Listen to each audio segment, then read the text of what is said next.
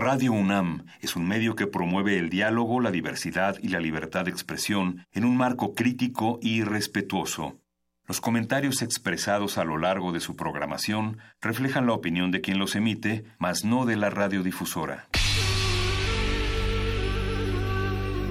Por siglos nos hemos hecho escuchar. Nacimos como parte de esa inmensa mayoría. Hablar. Escuchar. Debatir. Proponer. Cuestionar. Está en nuestra naturaleza. Seamos instrumentos de conciencia de nuestro pueblo. Usamos el sonido porque atraviesa obstáculos. Muros. Fronteras. Nosotros somos la resistencia.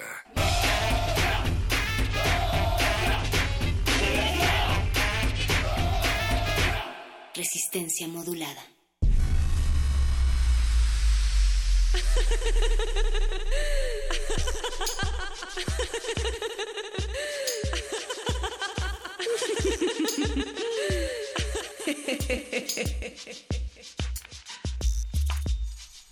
México se encuentra en el lugar número 25 de la lista de los países más felices del mundo.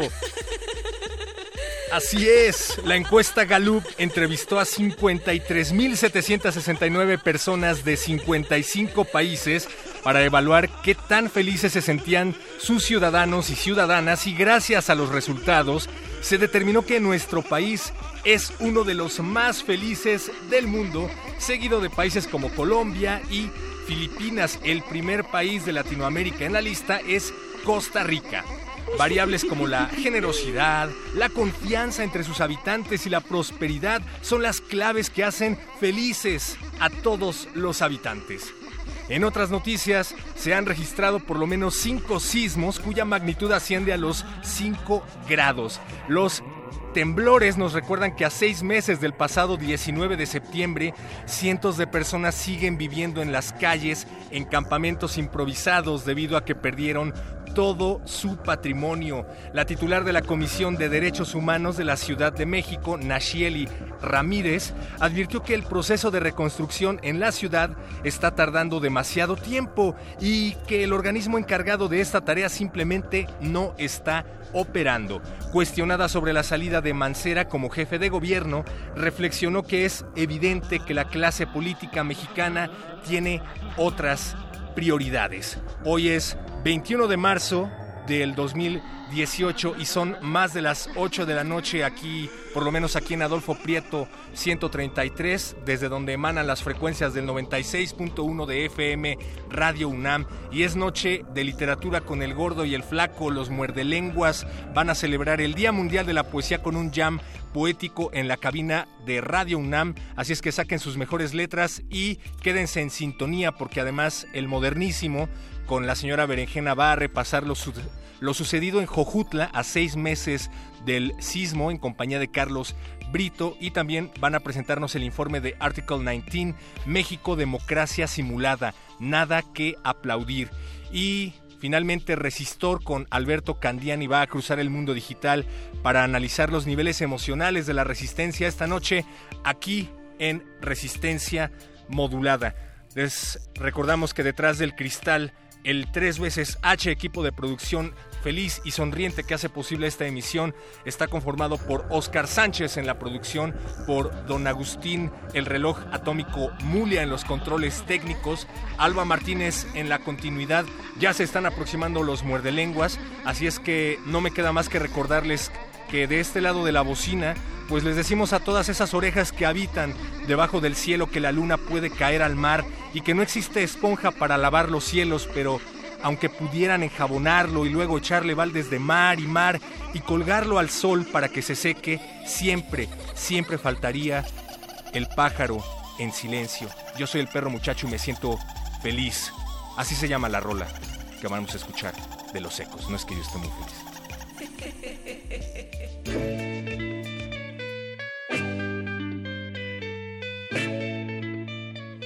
Resistencia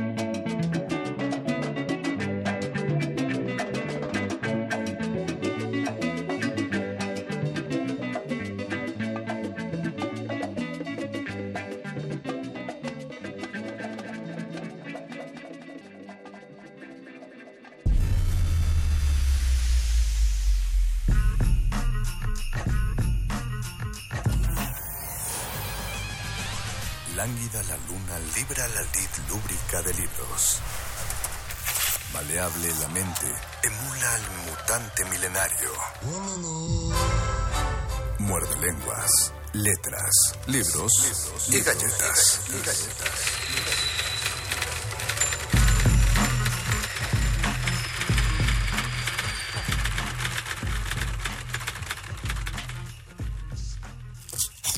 Muerde lenguas. Muerde lenguas. Muerde lenguas. El reloj marca que es el 2015, pero no porque sea el año, es porque son las 8 de la noche con 15 minutos. Es el 21 de marzo, celebramos a nuestro benemérito más alto en cuestión política, porque es creo de los más chaparros, si no fuera porque Felipe Calderón le arrebató el, el lugar con su metro 12 de estatura. Y el de los billetes de menor denominación además.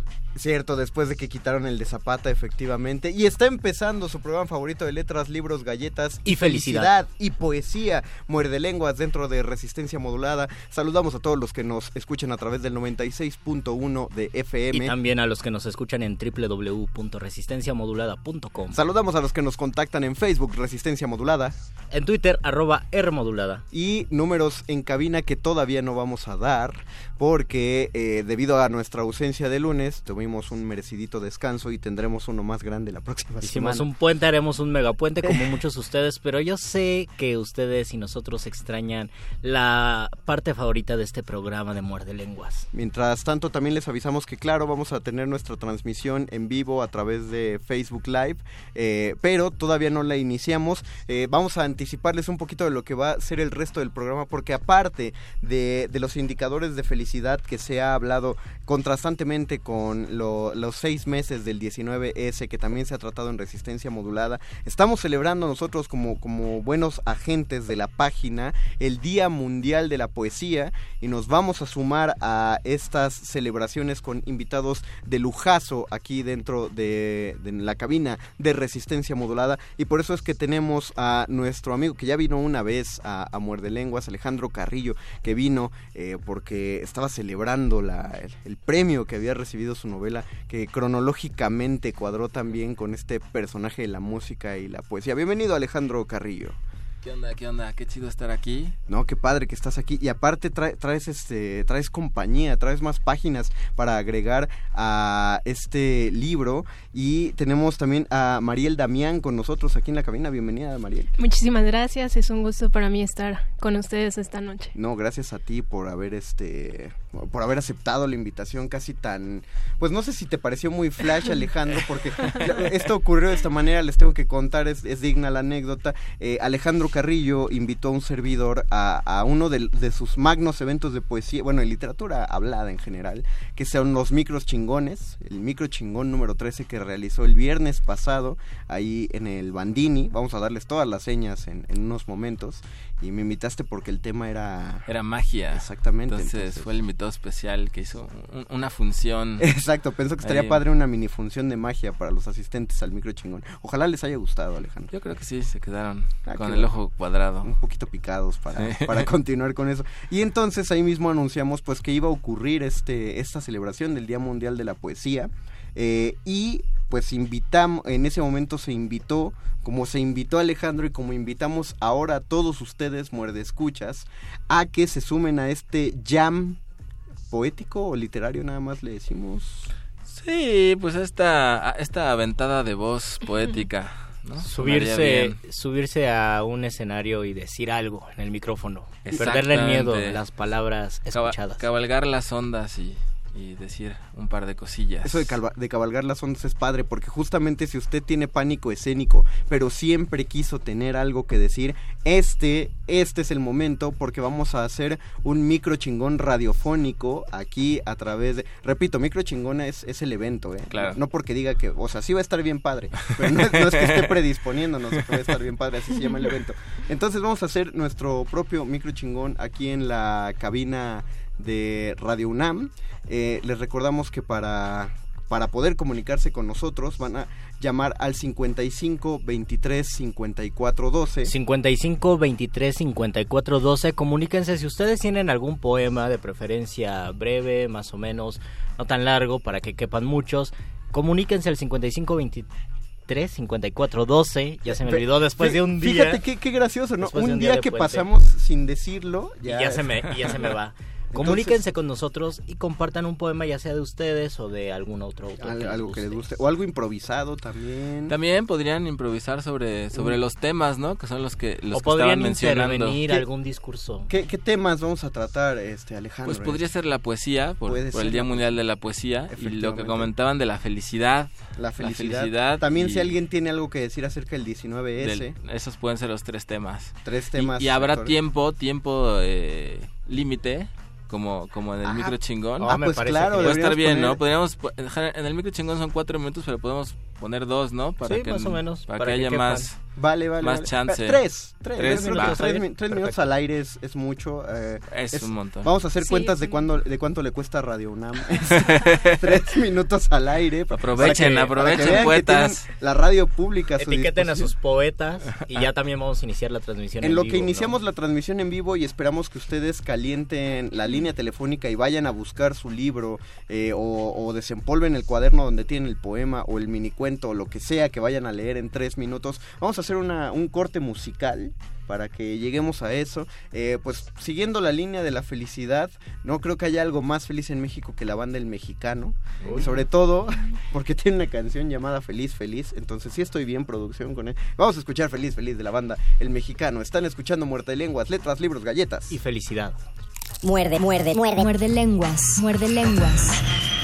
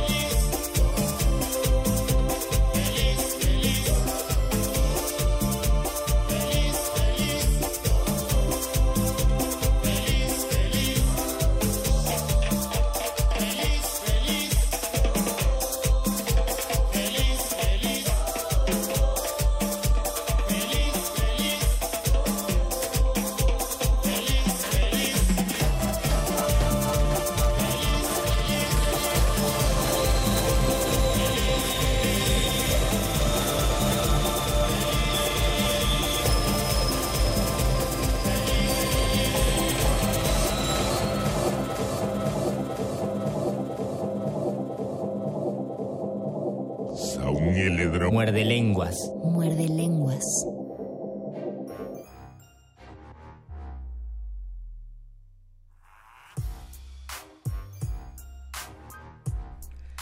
Y regresamos a Muerde Lenguas, letras, libros, galletas. Felicidad y poesía. Y poesía, estamos celebrando el Día Mundial de la Poesía. Tenemos en cabina a Alejandro Carrillo. y a Mariel Damián Así para que es. nos compartan sus versos. Alejandro ya había venido, es escritor, es novelista, también tiene poemas y tiene poemas muy buenos. Y es la primera vez que viene Mariel Damián aquí a las cabinas de FM de Radio Nam, por lo menos el muerde lenguas. Y pues ya viene con un, ya viene bien preparada porque viene con un librazo. Y, y aprovechando lo que le decimos a todos los invitados, Alejandro lo sabe, pues cualquier cosa que se ofrezca, tienen la cabina aquí de, de Radio UNAM para eh, lo que se ofrezca. Nos encantaría que empezaran ustedes, pero tengo que hacer esta, esta muestra quizá grosera, quizá no, no, no, no. no. asaz eh, impositiva, pero ya tenemos a alguien en la línea esperándonos. En cuanto supieron que iba a hacerse este jam poético, nos llamó Vladimir Flores, que está aquí primo. mismo en nuestra Ciudad de México, exactamente tu, tu familiar. Vladimir, ¿estás ahí con nosotros en la línea? ¿Nos escuchas? Los escucho bien, aquí estoy. ¿Qué tal, Vladimir? Qué gusto. Estás en Radio UNAM, en Muerde Lenguas, y tienes tres minutotes. ¿Qué texto nos vas a compartir? Les voy a compartir una poesía de Rubén Navarro, es michoacano él. ¿Ok? La, de, po- la, la, la recitaba mi hermano y resulta que después me enteré que era de Rubén, yo creí que era de mi hermano.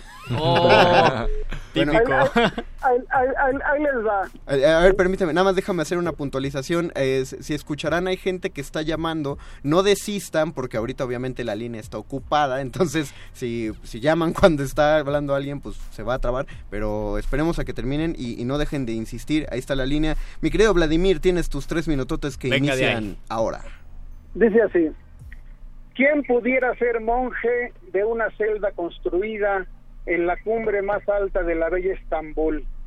Hacer que el pensamiento se convierta en cóndor, subir al firmamento, querer asir lo arcano y bajar con las alas empapadas de azul. No temer a la muerte por no amar a la vida. No temer a la muerte por no amar a la vida. No, ah, se me escapó ahí un detallito. Usted tranquilo, está, y, está y en su llevar línea, en el ah. perdón bueno es que como no lo tenía practicada pues ahí me falló tantito Ah, tú síguele, todavía tienes tiempo. quién pudiera ser monje sin sayal ni rosario sin horror de tinieblas ni derroches de luz y llevar en el alma como en un relicario la memoria de Cristo sin un nuevo calvario que inmolando una vida santifique una cruz ¿Quién pudiera ser monje de una celda construida en la cumbre más alta de la bella Estambul? Y llegado el momento de acabar con la vida, desplomarse en la tumba como una águila herida, sacudiendo las alas empapadas de azul. Hasta ahí nomás. Muy Muy bien. bien. ¿Cómo, cómo- aplaudimos? Tronamos los dedos, aplaudimos. Ándale con la lengua, nos mordemos la lengua. Muy bien, Vladimir, ¿nos repites el nombre del autor? El autor es Rubén Navarro, Rubén Navarro, mi- michoacano, dices. es, es michoacano, es- sí, sí se llama Rubén Navarro. Tiene Perfecto. otras muy bonitas. Perfecto, Porque pues yo buscándola, yo nunca supe, yo siempre la- bu- buscaba yo por, con los datos generales de quién pudiera ser monje y nunca encontraba de quién era. Hasta que después, hace un par de años, ya encontré que era de, de Rubén Navarro. tú pensando que tu hermano era un gran poeta, eh, un- Sí, que en el aire las componía. Pero, eh, ándale. Pues Vladimir, Pero sí la recitaba muy bien. muchas gracias por habernos llamado, por inaugurar este jam poético. Te mandamos un saludote hasta donde estés y pasa buena noche, síguenos escuchando. Ojalá Un puedas. abrazo, Vladimir. Gracias a todos, un abrazo. Abrazo, Vladimir. Ya tenemos comentarios en Facebook. eh, re- recordamos en Facebook Resistencia Modulada. Estamos haciendo nuestra transmisión en vivo. Elena Cirot manda saludos y, y feliz día de la poesía Feliz a todos los poesía. que le estén celebrando. Elliot Shezard dice saludos poéticos. Saludos, Saludos, también para ti. Elliot. Brambilia Un Pérez. saludo, un saludo, carnal. Dice, venga, micro chingón en vivo. Ya, exactamente, este es el micro chingón 13.5. Hay, hay muchos fans del micro chingón. Exacto. entonces. Edgar Omar Estrada dice escuchando. Dice, dice escuchando con mi hijo de cuatro años. Pues, Oh, esperemos que esté chido. familiarizado con la palabra que- de micro chingón. Pero una, disculpa. seguro que Con sí. la palabra micro. Seguro que sí. Una disculpa por maleducar a tu hijo, ya sabes, en estas cosas tan perversas llamadas literatura.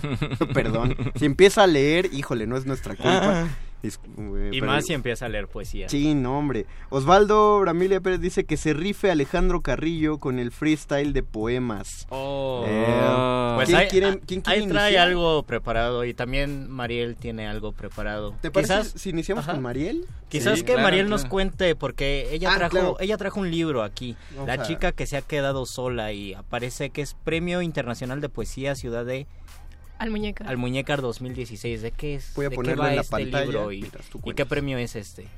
Este es un premio de la editorial Valparaíso en España que gané en el año 2016, pero en el 2017 fue cuando empezó a hacerse la promoción, que afortunadamente la editorial Valparaíso México, junto con Círculo de Poesía, pudo imprimir aquí en mi país.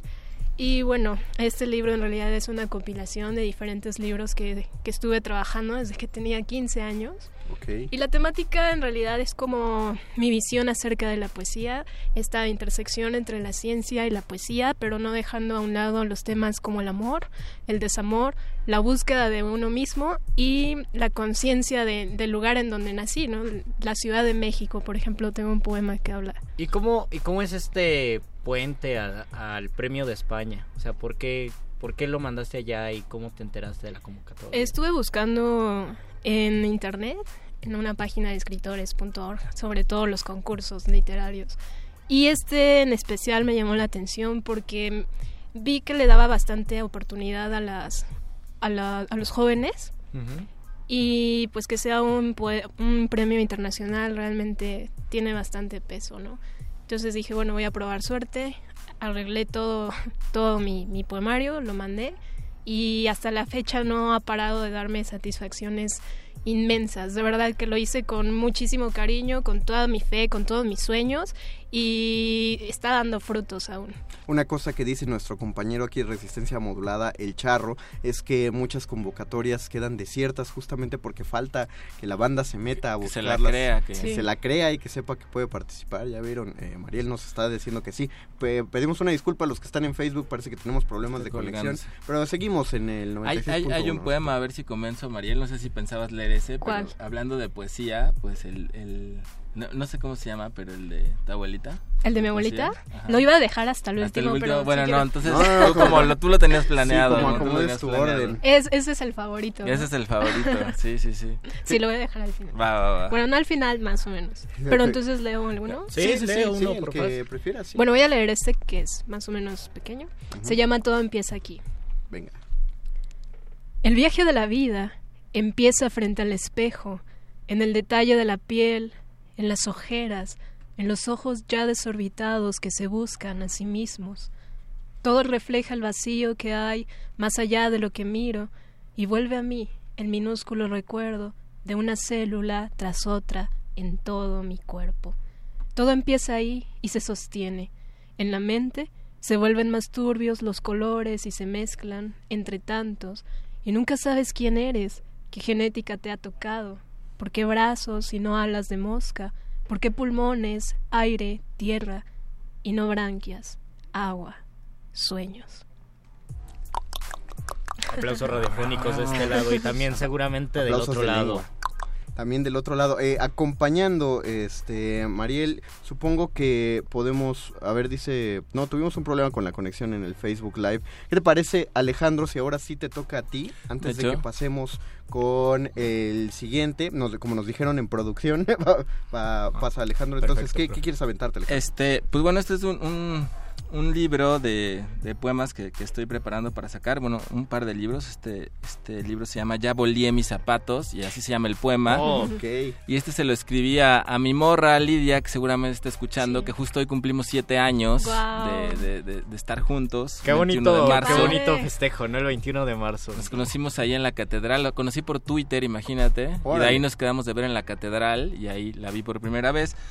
Y justamente este habla de, de esa primera vez que nos, que nos conocimos. Entonces se llama Ya volé mis zapatos. Adelante. Dice, ahora sí, ya volé mis zapatos, mi camisa planchada y mis botas con capas y capas de betún negro, negro y brillos bien, bien brillantes como los de tus ojos. Ahora sí, ya volé mis zapatos, cinco años después del día en que este día te vi aquí la primera vez.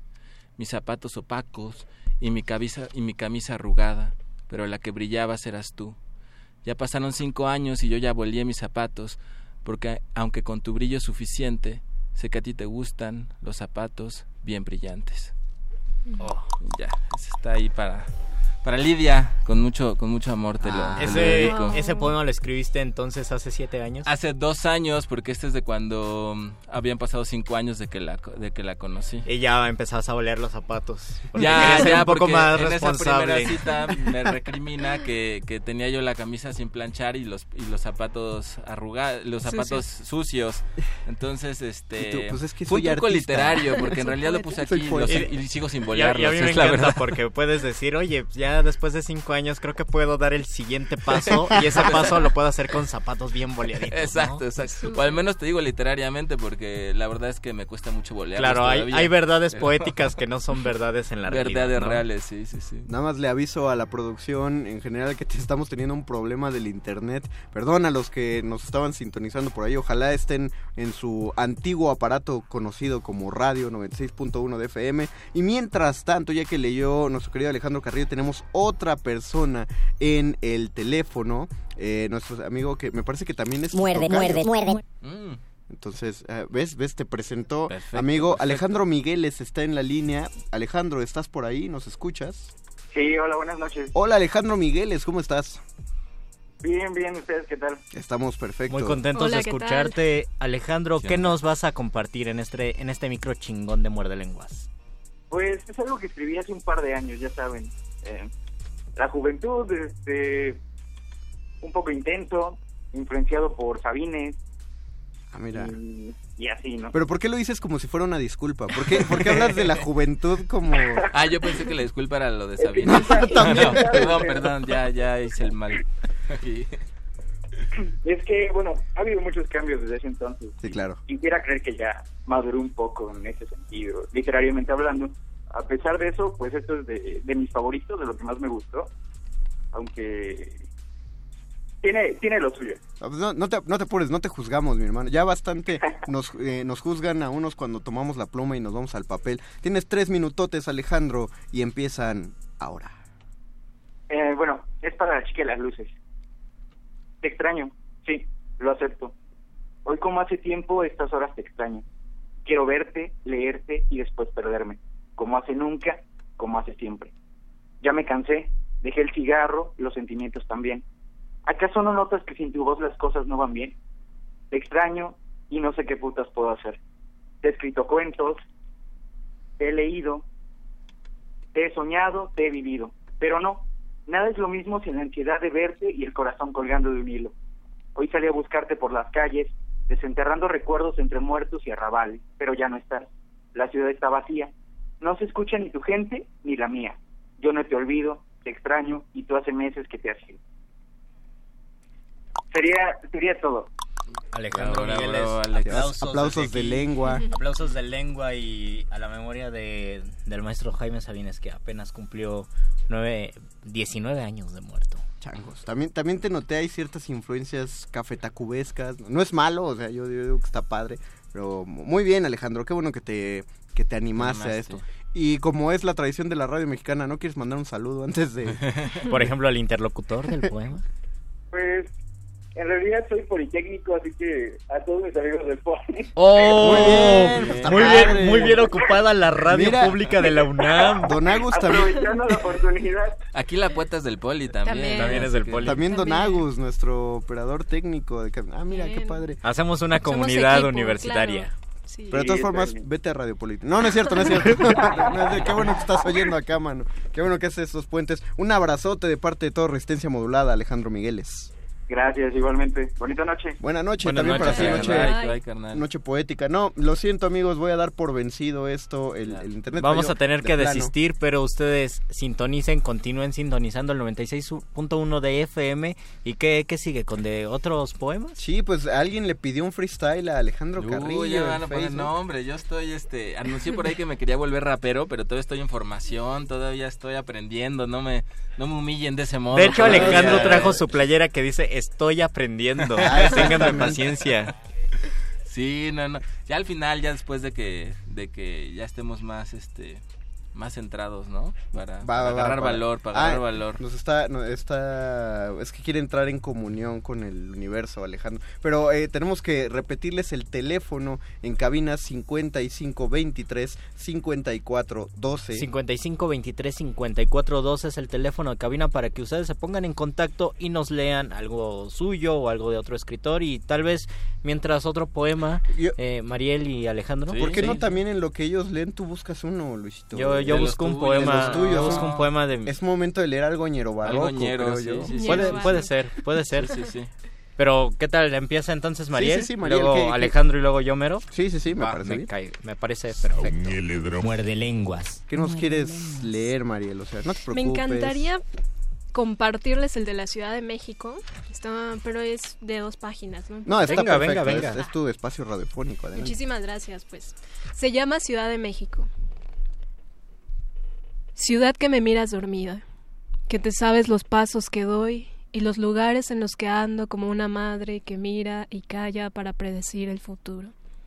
Ciudad de esquinas tristes, en tus brazos de concreto me sumerjo y bien sabes que lo que quiero es huir de ti y de tu regazo, alejar mis zapatitos de tu desnudez grisácea, de tu cielo bipolar y desafinado, de tu gente que palidece cuando te transita. Este amor y este odio que me anidan no son culpa tuya, es el oxígeno asfixiante el que entumece mi cuerpo y mi cuerpo escribe porque no sabe correr ni balbucear ni contorsionarse como mariposa rebelde.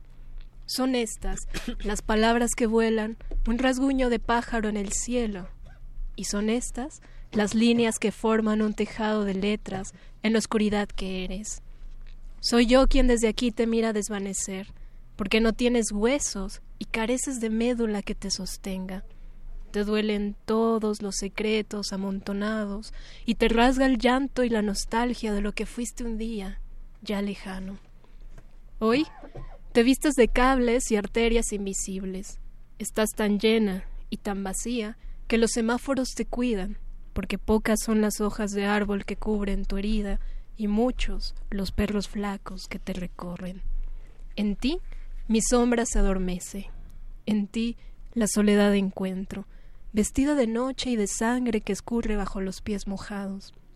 En ti yacen los restos de esperanza enterrados junto a los muertos que te nutren, junto a la calvicie de la muerte que nos ve y ríe nuestras desgracias.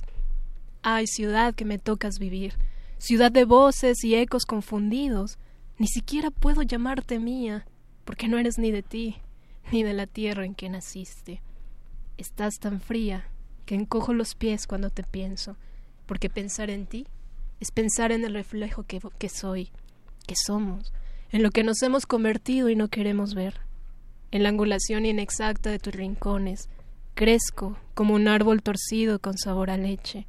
Crezco como hierba salvaje entre vías del tren y asfalto. Crezco para mirarte de lejos y saber quién soy, quién eres y por qué entre tu pecho de piedra rasposa deletreo mi nombre. Hay ciudad que nos contiene en su recodo, que me mira soñar con la ciudad que nunca fuimos. A ti, mis dientes rotos y la voz que se desangra con el viento. A ti, mi forma humana de luz y de neblina, y estas manos necias que te dibujan en el tembloroso silencio de mi juventud. Bien, Te llevas tu- tus aplausos de lengua. Mariel. Aplausos de lengua. Pero este no, este no tuvo preámbulo, ¿no? De- de- acerca- este no es el de la abuela. Ah, no. No, este es el de la ciudad y el... El de la abuela se le esperaba. Ah, ya lo veremos llegar. De- eh, Nada más para contextualizar, has vivido en la Ciudad de México toda tu vida. Siempre, siempre, has vivido. siempre. Ahí está, ahí está la prueba de que uno puede amar la Ciudad de México a que mí- haya a mí vivido. me encanta. Afuera del aire estábamos platicando de lo bonito que es la zona de- donde está el Bandini, que es el, el café, Ajá, el, sí. el- el espacio cultural donde se desarrollan los micro chingones, que uno va saliendo de ahí a las once y media de la noche y aún así Hay vida. muchísima vida y padre porque está cerca el barrio chino. Sí. Eh, pues es Reforma, la Alameda Central. Sí. A- acababa de llover ese día, entonces cuando vas a esas calles de noche. olía rico. Sí, qué padre es ese petricor citadino. Eh, querido Alejandro, te toca. Pues bueno, este está dedicado para mi hijo Bastian, se llama. Bastian de hecho. Y este se lo escribí antes de que naciera. Entonces, si me estás oyendo, Bastián, te amo mucho, cochino, cochino grillo. Y, y- y ahí te va este, este pequeño poema que te hice de antes de que nacieras. Venga. Dice, quiero colgarte un collar de ternura, escarbar en la palma de tus manos y esconderte un rosario de poemas. Quiero envolverte como tamal con una cobija de cariño y dejar que el misterio de la lana abra canales transparentes en tu cuerpo, canciones de cuna infinitas, arrullos hinchados de secretos. Quiero decirte, antes de que llegues al mundo de los sutras y la tristeza, que no puedo esperar para llenarte los brazos de besos, para acostarte sobre mí y cuando llores ver cómo el humo de nuestro amor te apapacha y llena de canciones tibias tus células. Más aplausos Ay, de lengua. ¿Cuántos años Qué tiene bonito. Tiene Vázquez? seis años, cumplió, Ay, en Y además tienes una hija Y que tengo una nació. hija que nació hace diez meses. Y por ahí, por ahí no tendrás el poema de tu Aquí hija lo que lo vayas afilando también. para la siguiente Va. sesión Se- de sería micro chingón. Sería bueno, no, Va, y va, sí, de una vez el- nos lo echamos. habíamos dicho que Luisito iba a leer después de Alejandro, Señero, ajá. pero tuvimos tuvimos una llamada. Ah. Hay, hay un muerde escucha entrante, entonces tenemos a nuestro quinto, quinto Beatle de este cuarteto de tres, el muerde lenguas honorario, Lalo Nájera, que es bueno escucharte aquí, querido Lalo, buenas noches. Hola, muy buenas noches a todos. Buenas Lalo, noches. qué gusto escuchar tu voz. Muchísimas gracias a, todos. Un saludo obviamente para sus invitados. Claro. Gracias, gracias, Pues. Muy bueno. Ah, mira, lo estás, estás disfrutando este jam poético, Lalo. Así es, y me gustaría compartir algo que no quisiera dejarlo afuera. Es de sabiduría popular, es algo que yo escuché. Es más bien una canción Ah, que yo escuché hace ya más de 20 años, por primera vez en la rocola de mi tía. Qué padre. Me gustó el disco de vinil, ah, la canción y, ¿por qué no decirla ahora? Pues claro, tienes tu espacio, querido Lalo, adelante, es todo tuyo. Bueno, dice así. Era una tarde de primavera, cuando hasta el alma se encuentra en flor. Yo 17 y tú quinceañera, tú colegiala y yo soñador. Y en aquel trigal el sol cayó primero, después un pantalón vaquero y una falda escolar. Y las mariposas volaban de flor en flor y nos enteramos por primera vez lo que es el amor. Y las mariposas, y las mariposas volaban alrededor y nos enteramos por primera vez lo que es el amor. Era una tarde de primavera, hoy es invierno y ya no hay flor. El tiempo pasa, quien lo dijera. Tu ama de casa y yo trovador, y las mariposas volaban alrededor y nos enteramos por primera vez lo que es el amor. Y las mariposas y las mariposas volaban alrededor nos enteramos por primera vez lo que es el amor. Aplausos de lengua, de lengua maripósica. De- quién? Mariposeída. ¿De quién es la canción de ¿Y las mariposas? Es de Joan Sebastián. Ah, Oh, saludos a ¿A Joan poco es de Sebastián. Joan Sebastián? Y a lo mejor se le inspiró esta. ¿Con quién andaba Joan Con la Sebastián? Maribel Con Guardia. Maribel Guardia, a lo mejor. Antes de Maribel Guardia es una Ah. canción, si mal no recuerdo, de 1978-1979. Vaya. Posiblemente Maribel escuchó la canción y dijo, oye, Joan Sebastián, tú escribiste eso, qué bonito, quiero andar contigo. Pues de hecho me contó mi novia que se la había co- se la había compuesto Joan Sebastián a su primer pareja de la Oh. adolescencia. Ok. Pero luego la recicló, tal vez. Y, ajá, exactamente, lo escribió en los 60 y hasta después la dio a conocer una década después. Órale. Ah, mira, chisme. Se la- puso trucha Joan Sebastián. Pero re- respetemos la memoria también de... A la memoria de Joan Sebastián y... No, con todo respeto y con toda admiración. Ah, sí, claro que sí. Lalito Nájera, qué gran, qué gran participación hiciste. Muchas gracias por, por ayudarnos a construir este jam poético, este Día Mundial de la Poesía, Lalo. De buena noche. Muchísimas gracias a todos ustedes. Muchas Un gracias. abrazo, Lalo. Abrazote. Hasta luego. Muchas gracias nueva cuenta. Adiós. Y ahora sí, el maestro Luis Flores del Mal nos va a hablar acerca de... Les voy a, les voy a leer una décima. Pero no, que no sea la de la nota nostra, porque esa la Ah, no, leer. esa la tengo que escribir, no solo leer, sino Ah, escribir. mira, va, va a aventárselo en 30 segundos. Ojalá pueda. vez. ¿Qué- qué Mi décima dice, no soy torvo ni te estorbo cuando mi lengua se posa en tu piel fresca y melosa que siempre sorbo con morbo. Con morbo y amor te absorbo y a tu sabor le soy fiel porque me sabes a miel, sabes que me desorbito y de sorbito en sorbito voy bebiéndome tu piel. Ese- me parece que, que estudiando la, la arqueología de los poemas ñerobarrocos de Lufloro Panadero, ese es de su periodo menos vulgar. Ese es, de Ese un- ajá, es el periodo donde el más recatado. El, es el- el recatismo le llaman Es el los recatismo. estudiosos de Lufloro Panadero. Próximamente en el libro de Décimas Ñero Barro. Sería bueno, eh, pues, entrar otra vez con, con nuestros invitados. Mariel, ¿qué, qué quieres ahora? Ya no, ya no tienes nada, dices. ¿Qué ya. quieres compartirnos? Ahora sí el de la abuela. El de la abuela. Mientras lo buscas, te manda saludos, Mariel. Eh, el tío, tu tío Alfonso dice que, ah, bueno, tu tío Alfonso y toda tu familia que están muy orgullosos de ti. Muchísimas gracias. Yo también les mando un abrazo enorme. Qué bueno que la Los familia de Mariel bastante. nos está escuchando. Mamá, te mando un gran saludo. Mamá de Mariel, ponle... Prende la grabadora. Prende la grabadora. que está Mariel. En Radio Mariel de. México. Ok, bueno, ¿El de la abuela? el de la abuela. Letras perdidas, con todo mi cariño. Hace mucho tiempo, una mujer quiso escribir poesía y no lo hizo. O tal vez sí, no lo sabemos.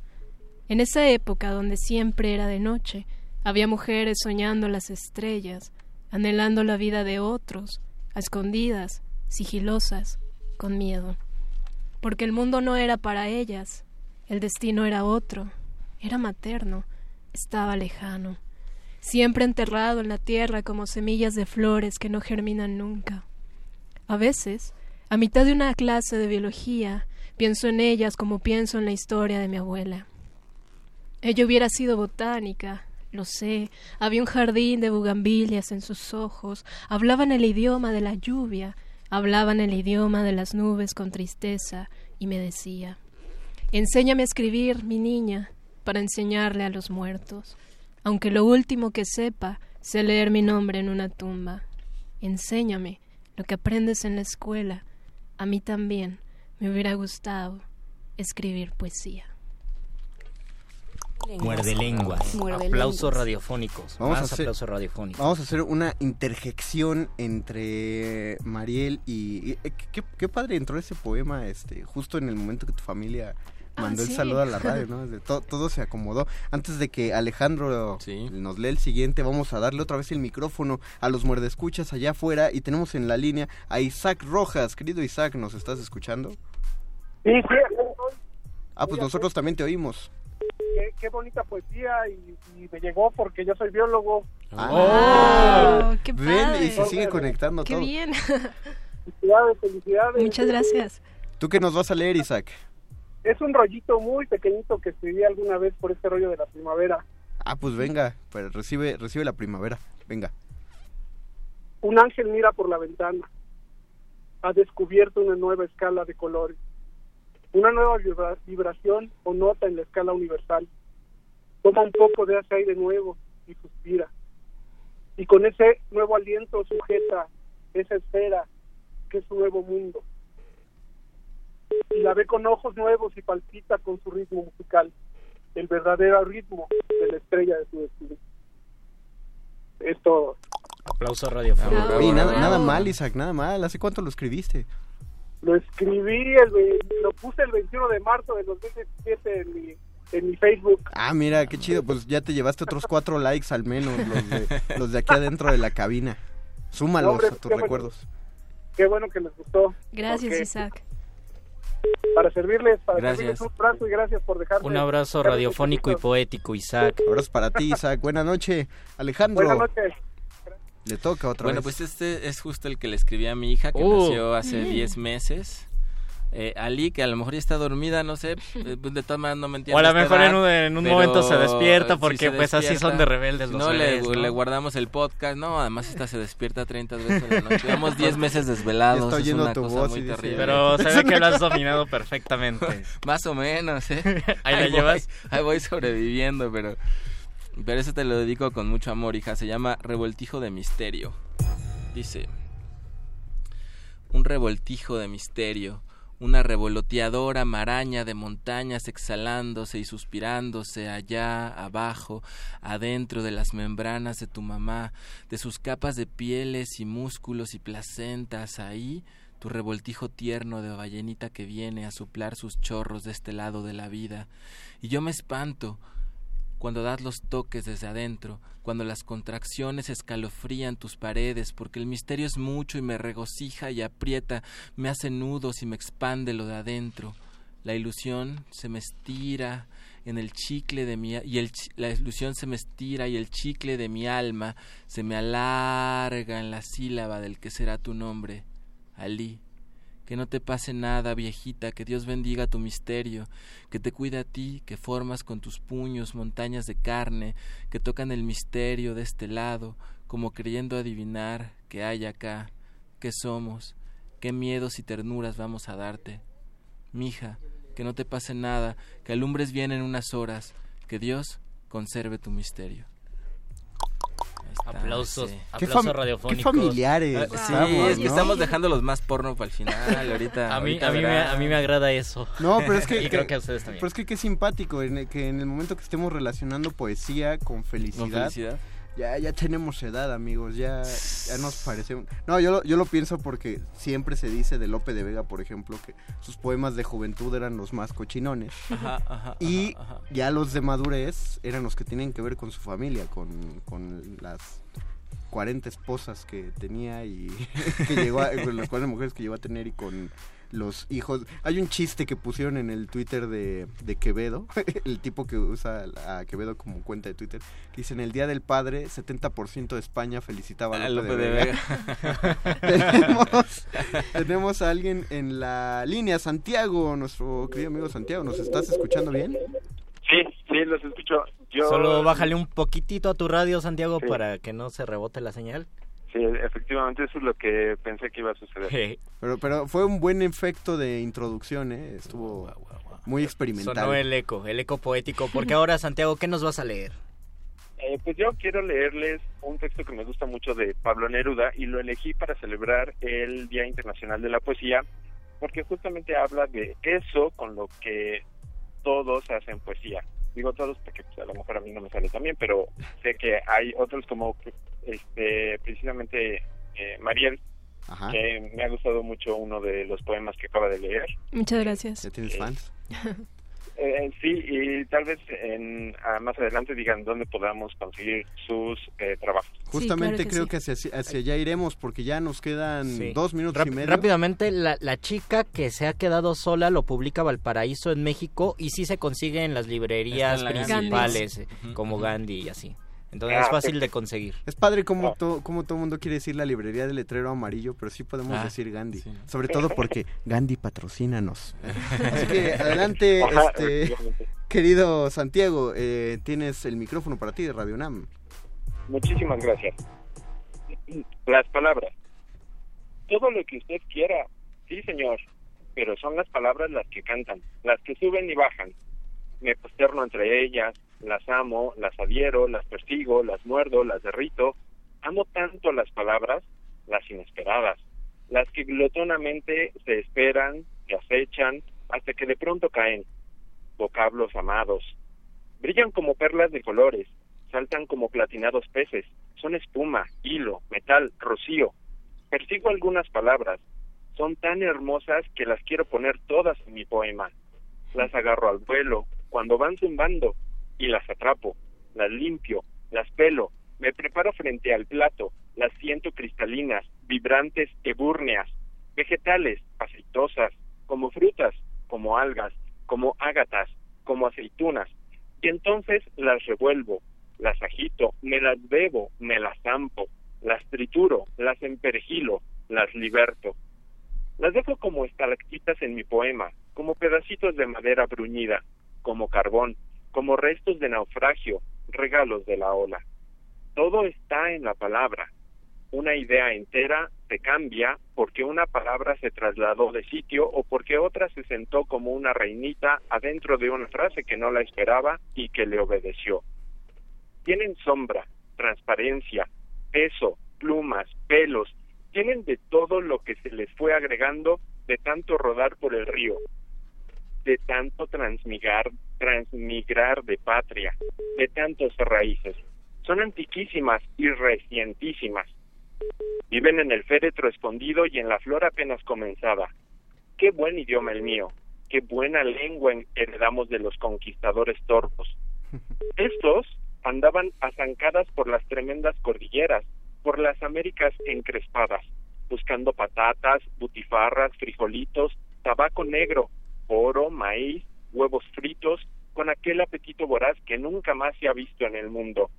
Todos se lo tragaban, con religiones, pirámides, tribus, idolatrías iguales a las que ellos traían en sus grandes bolsas. Por donde pasaban quedaba arrasada la tierra. Pero a los bárbaros se les caían de las botas, de las barbas, de los yelmos, de las cerraduras, como piedrecitas, las palabras luminosas que se quedaron aquí resplandecientes. El idioma. Salimos perdiendo, salimos ganando. Se llevaron el oro y nos dejaron el oro. Se lo llevaron todo y nos dejaron todo. Nos dejaron las palabras. De Pablo Neruda. Aplausos de lengua, Santiago. Muy bien, Santiago. Qué, qué gran y qué aportación. genial, qué genial porque casi siempre decimos el poema 20 de Neruda o el me gustas cuando callas y de repente este poema. Wow. Muchísimas gracias, una- Santiago. es una gran manera de cerrar este Así jam, es. querido Santiago. Muchas gracias. Buenas Gracias a noches. ustedes. Gracias a ustedes. Gracias, Buenas noches a todos. Buenas noches. Creo que está, está padre que pues ya nada más cierres diciéndonos cuándo es el próximo micro chingón. Alejandro? Vientos. Sí, pues Micro Chingón es, es parte de Tinta Chida, tintachida.com, que se meten ahorita estamos hackeados ahí por el Ejército de Defensa turco. Es divertido verlo. pero, pero pronto se restablecerá la página y es una comunidad para escritores eh, que quieren ganarse la vida haciendo lo más chingón del mundo, que es escribir. Eh, y, y bueno, organizamos una vez al mes el micro chingón en el Bandini, que está ahí en, en Juárez. Eh, se pueden, pueden buscar Tinta Chida también en Facebook, ahí les avisamos.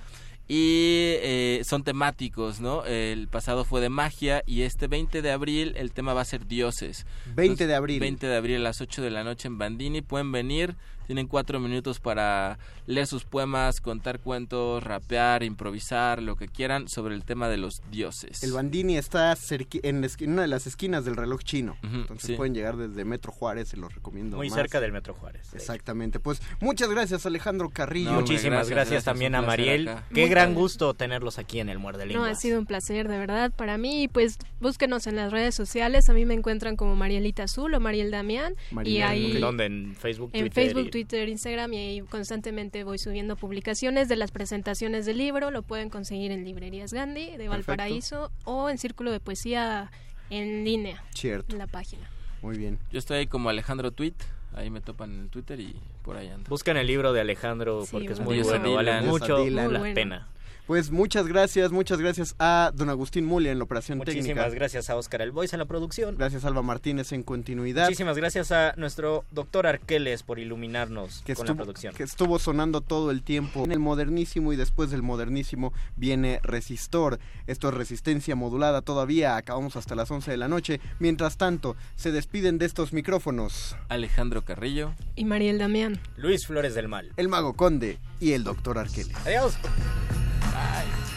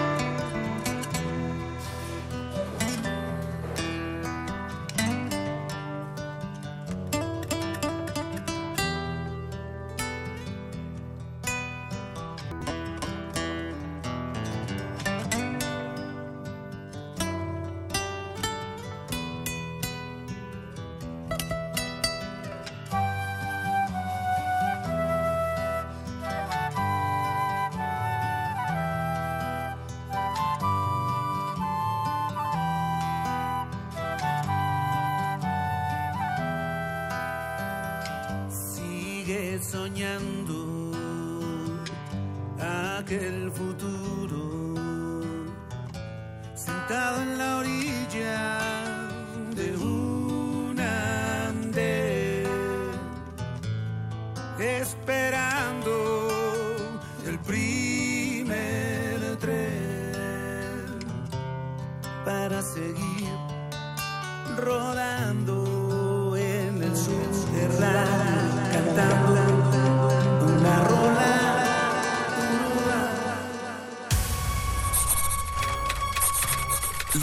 locutores del muerde lenguas se quieren deslocutor y muerde lenguarizar.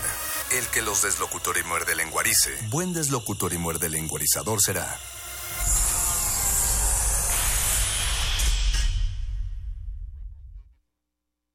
En México, las elecciones no las hace el gobierno ni los partidos, las hacemos nosotros. Dudar del proceso electoral y de sus resultados es como dudar de nosotros mismos.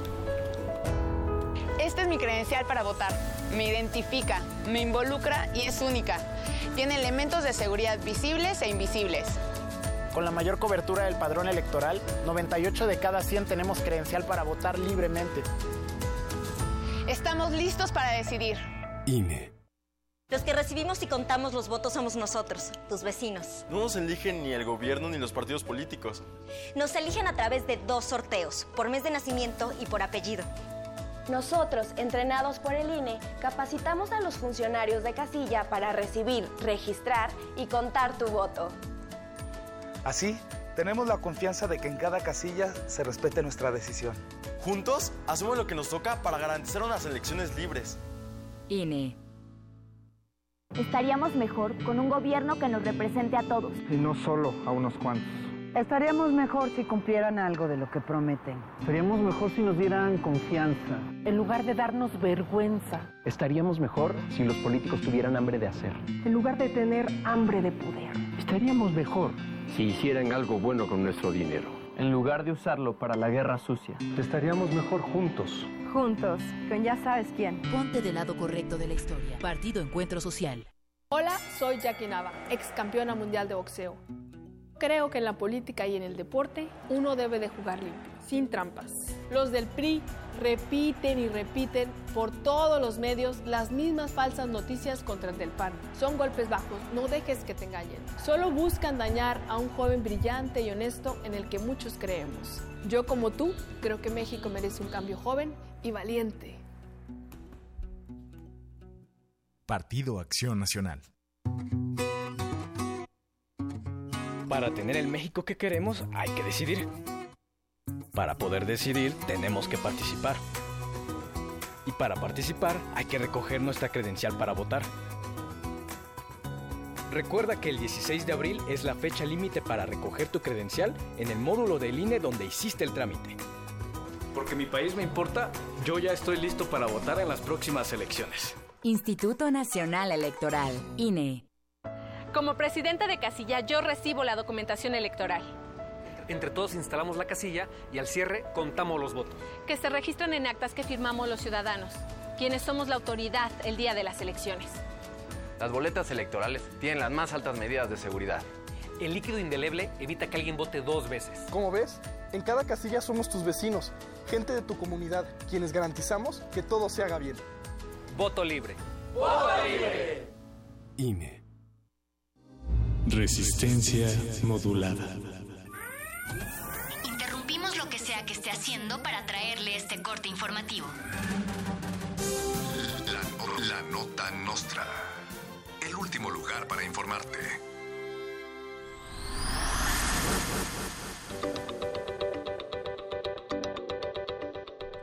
El candidato presidencial del PRI, José Antonio Meade, prometió que iba a prometer acabar con la corrupción, pero se chingó la rodilla. Asegura que él todavía no es priista y negó haber sido tapadera de fraudes durante su gestión en Sede Sol y el Proa, además de otras cosas. Mi gobierno no será corrupto, declaró Meade por enésima ocasión. Podrá ser priista, privatizador, corrupto, pero nunca cantará la del movimiento naranja.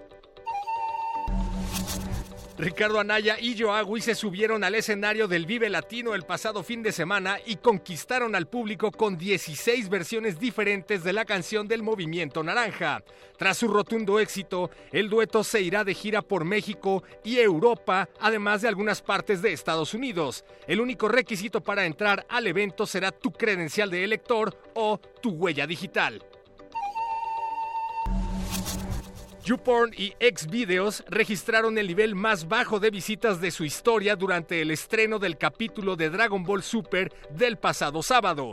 Ambas plataformas de contenido para adultos ya anunciaron un convenio con Toei Animation para transmitir el final de temporada del anime en alta calidad y Netflix tiembla. Felipe Calderón regala citas para desayunar con Margarita Zavala a cambio de firmas para su campaña. El desayuno implica una cooperación voluntaria simbólica de mil pesos, más propina, más tu credencial de elector. Margarita no se va a tomar fotos con los afortunados, pero sí venderá servilletas autografiadas durante el evento. Felipe y Margarita Duende afirman que hay que pagar la campaña, la renta del lugar, los desayunos y los tragos. Esas limusinas no se pagan solas. Lo que dejen de propina se irá a la guardería ABC.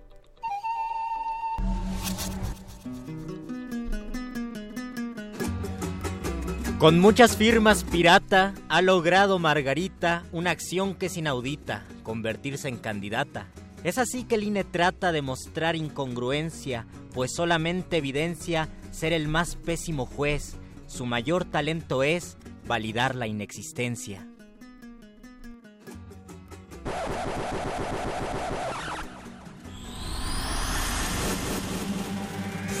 Estas fueron las últimas noticias que debiste recibir. Puedes continuar con tus actividades cotidianas. La nota, nota nostra. La nota nostra.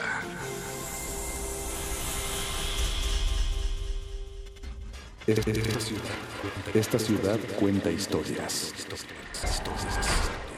Ya de pura mala vez vamos. Mira cómo se llega a preparar y mira cómo le terminamos de fabricar lo que viene siendo el pequeño ratón. Mira cómo a la cuenta de 3 al 0, mira cómo la víbora se empieza a desentumir, empieza a desentumir. Mira cuál es lo cariñoso y lo peligroso de estos animales y mira por qué me pagan para que te las venga a enseñar. Ya ves, lo vamos a hacer despacio. Dicen que poco a poco es como le entra el agua al coco y dicen que de grano en grano llena la gallina el pucho. Mira cuántos dientecillos trae el reptil y mira cuál es lo peligroso de estos animales. Vamos a ver si es verdad, vamos a ver si es mentira. Mira cómo estos animales, mira cómo llegan a ser tan nobles. Es- es- Esta, esta- esta ciudad resiste. Resistencia modulada. Aquí queremos un mundo en el que quepan todas las familias, voces, Opiniones. mundos. comunidades indígenas. Nos protegemos en muros de cristal para evitar la vigilancia. Si no podemos bailar, entonces no es nuestra resistencia. El modernísimo. Todo es arte. Todo es política.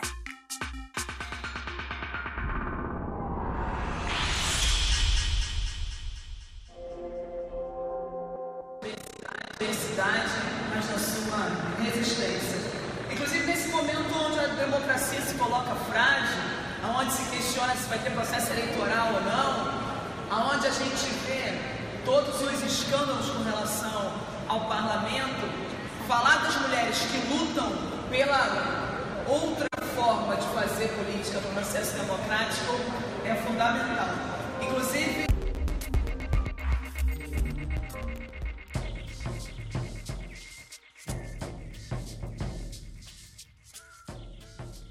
Mariel Franco creció en una favela y estudió sociología.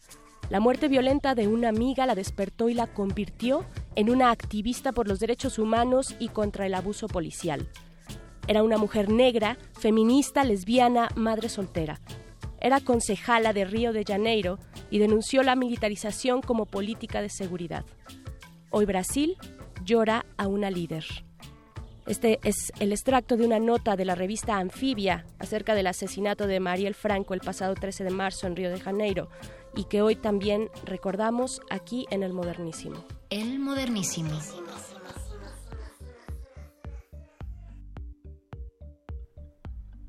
Y así iniciamos. Muy buenas noches, bienvenidos y bienvenidas a una nueva emisión del Modernísimo, el espacio de resistencia modulada, en el que hablamos de derechos humanos, temas públicos y también en el que les invitamos a bailar al ritmo del salvaje pop.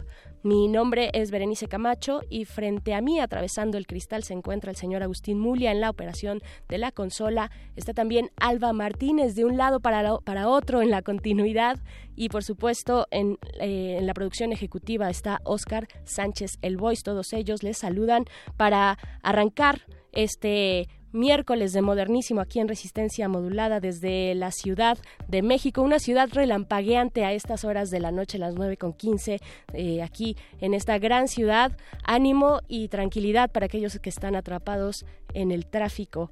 Eh, les acompañaremos durante la siguiente hora de aquí hasta las 10 de la noche con nuestros temas, nuestros temas eh, de esta emisión. Seguiremos haciendo el recuento a seis meses del sismo del 19 de septiembre. Ayer, en el arranque de Resistencia Modulada, platicábamos con eh, dos de las integrantes de la Asamblea de, de, Damnificados de aquí de la Ciudad de México, pero no debemos olvidar que son muchos, muchas más las regiones afectadas y precisamente para hablar de esas otras regiones que no son la Ciudad de México, que, que, que, resultaron pues gravemente heridas también en su comunidad, en su cultura, en su cotidianeidad, pues hablaremos con Carlos Brito acerca de la reconstrucción en Jojutla, Morelos.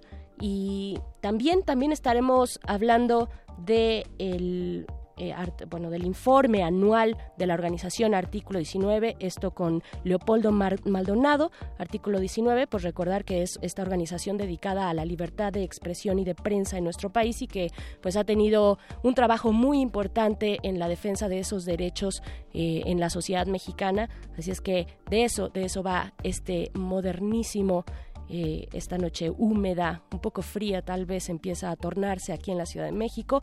Y pues Ustedes pueden unirse a la conversación a través de nuestras redes sociales, arroba Rmodulada y arroba El Modernísimo en Twitter y en Facebook Resistencia Modulada. Y si lo hacen a través de Facebook, pues la recomendación es cambiar la configuración de su cuenta en Facebook para desvincularla de aplicaciones de terceros. Es ahí donde tienen que quitar las palomitas que ya vienen por default para pues proteger nuestros datos personales. Y así, así arrancamos el modernísimo. Vamos con música. Esto es We Got the Power. Nosotros tenemos el poder, pero a veces es difícil o más bien fácil olvidarlo. Eh, esto es de Gorilas, que el domingo pasado prendió el Foro Sol frente a miles de personas aquí en la Ciudad de México. Vamos a escuchar, regresamos al modernísimo. El modernísimo. We got the power to be loving each other no matter what happens. The power to do that.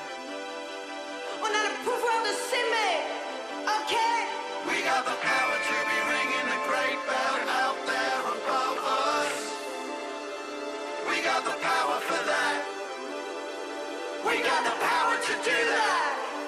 And dream of home, I dream of life out of here. The dreams are small, my dreams don't know fear. I got my heart full of hope, I will change everything. No matter what I'm told, how impossible it seems. Did it before and we'll do it again. We're indestructible,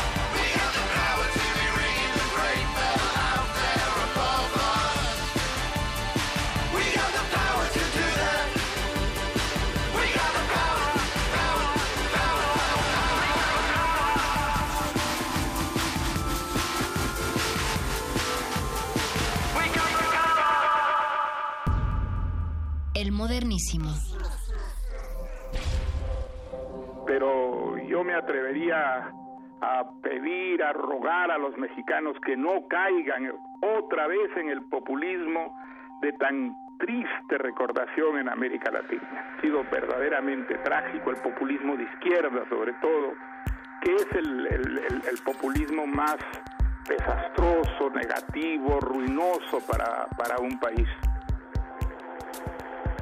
México es un país que ha avanzado con todos los problemas enormes que tiene, avanzado desde la época de la dictadura perfecta.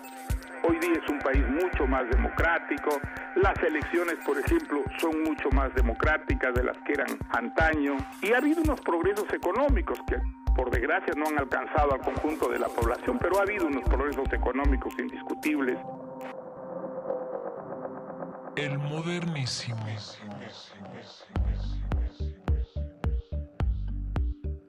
Parte de las declaraciones eh, que tuvo esta semana con Carmen Aristegui, a quien enviamos un abrazo, el premio Nobel Vargas Llosa, pues declaraciones muy polémicas que han causado pues un debate importante y sobre todo críticas aquí en nuestro país y de lo cual estaremos hablando más adelante porque en una de ellas se refiere al trabajo de los periodistas y de que ese trabajo en sí mismo los pone en riesgo debido a su libertad de expresión que ahora ejercen, pero eso más adelante, en este momento, eh, pues platicaremos a seis meses del sismo del 19 de septiembre, eh, porque es necesario seguir el hilo de cómo va el proceso de reconstrucción en distintas regiones afectadas y Jojutla es uno de esos puntos con más afectaciones y donde la ayuda además llegó, llegó de manera tardía y escasa, si es que llegó eh, y está ya en la línea. Carlos Brito, a quien agradezco mucho que tome esta llamada. Él es aspirante independiente por la alcaldía de Jojutla. Hola, Carlos Brito, ¿cómo estás? Hola, ¿qué tal? Un saludo a todo el mundo que nos escucha. Muchas gracias. Un saludo a ti. Ya has estado en este espacio del modernísimo y en otros de resistencia modulada eh, en ocasiones anteriores y en esta vienes pues de una manera muy distinta. Primero, eh, pues para relatarnos, ya que tú eres originario de Jojutla, pues cómo has visto, tú has estado muy involucrado desde el día uno, desde el primer momento, involucradísimo pues en esta reconstrucción y bueno, la parte de los daños que causó este sismo el 19 de septiembre en Jojutla. Eh, pues dime, dinos primero, coméntanos cómo, cómo, cómo viviste tú ese primer momento, vaya, desde la parte más personal y cómo te fuiste involucrando con la sociedad de, de Jojutla. Bueno, pues eh, primero partir de decir, hace rato decías sobre cómo va la, la, la reconstrucción, hay un esfuerzo de propaganda tanto a nivel federal, estatal e incluso a nivel municipal que estuvo operando desde el primer día, desde aquel día en el que Enrique Peña Nieto visitó Jojutla el 20 de septiembre, ya hace más de seis meses. Sí. Y visitó y en los recorridos las autoridades insistiendo en que esto era una cosa casi eventual, eh, intentando aparentemente calmar los ánimos y los reclamos de la gente, diciendo que pues era una ciudad que se iba a reconstruir en cuestión de tres meses, cuatro meses, dependiendo del, del funcionario que le preguntaras. Eso en una en un municipio que, que, tiene más de la mitad de sus unidades económicas afectadas, que perdió un montón de infraestructura educativa, eh, su, su, secundaria más grande, su preparatoria más grande, varias de sus primarias más grandes, eh, muchas de las escuelas que no se cayeron el primer día eh, están inutilizables, sus salones se ocupan solamente algunos, en el mejor de los casos, y en otros se ocupan sencillamente los patios. Eh, no se están tomando clases completas a veces eh, a, la fecha y, y, eso por hablar de infraestructura educativa su economía totalmente sigue totalmente en los suelos. Eh, las personas que no perdieron sus negocios pues perdieron el negocio en los hechos debido, debido a que las ventas están al 60 40% dependiendo del rubro y, y además eso en una circunstancia que nos vimos en septiembre, en octubre, en noviembre, de autoridades permanentemente rebasadas. Y no solamente rebasadas en lo que les toca, pero en lo que no les toca, eh, más bien rebasando eh, su, su, su, yo, yo digo, el cinismo, la, la, la lógica o la dinámica de lucro, que ante la abundancia de recursos, de ayuda y de generosidad que, que llegó de todos lados, pues lejos de organizar y de, y de ser factores de confianza y de articulación social, pues más bien fueron factores de desconfianza de desarticulación, de, de generación de conflicto y muchas veces sencillamente estaban ausentes. Eh, eso es lo que hoy, a más de seis meses, ha generado un entorno de muchísimo, muchísimo enojo en la gente, muchísimo, sobre todo por la mentira, sobre todo por la manipulación, eh, pero sobre todo por el hecho de que la, lo- con los días la situación se ve cada vez más lejana, las salidas se ven cada vez más lejanas y lo poco que ha llegado y lo poco que se ha podido empezar a reconstruir ha sido a pesar de las instituciones. Ha Claro. sido gracias a fundaciones privadas, ha sido donaciones de eh, personas que de manera generosa, de- a través de distintos mecanismos, han podido aportar y, y en cambio todo la- el funcionamiento institucional, ha, lo, su, su estrella ha sido eh, el, el chantaje, la- la- el condicionamiento de apoyos o bien el, el lucro político por parte de partidos. Por supuesto que además estamos en, en, este momentos electorales que eso aplica para muchos lugares, incluido incluida Jojutla. Eh, preguntarte, pues más allá de o no más allá, frente a esta incapacidad e ineptitud de las autoridades, tanto locales como federales, estatales, eh, cómo ha eh, bueno, ya tú nos comentabas, hay un enojo, hay un encono, hay una rabia, por supuesto, eh, por parte de la sociedad de Jojutla, pero ¿qué más se están haciendo? ¿Cómo se están organizando? Porque además eh, lo pienso en términos de que fuera de la Ciudad de México, las comunidades y los pueblos eh, se, se organizan de manera muy diferente y tienen lazos mucho más estrechos, de mucha mayor cercanía. ¿Cómo has visto este proceso social, de lazos sociales y reconstrucción de ese tejido en Jojutla? Sí, de hecho, poniendo en perspectiva, eh, en, Jojutla, en, en el día del sismo, murieron alrededor de 30 personas, incluso las cifras, dependiendo a quién le pregunte, en una cabecera municipal de 28 mil personas.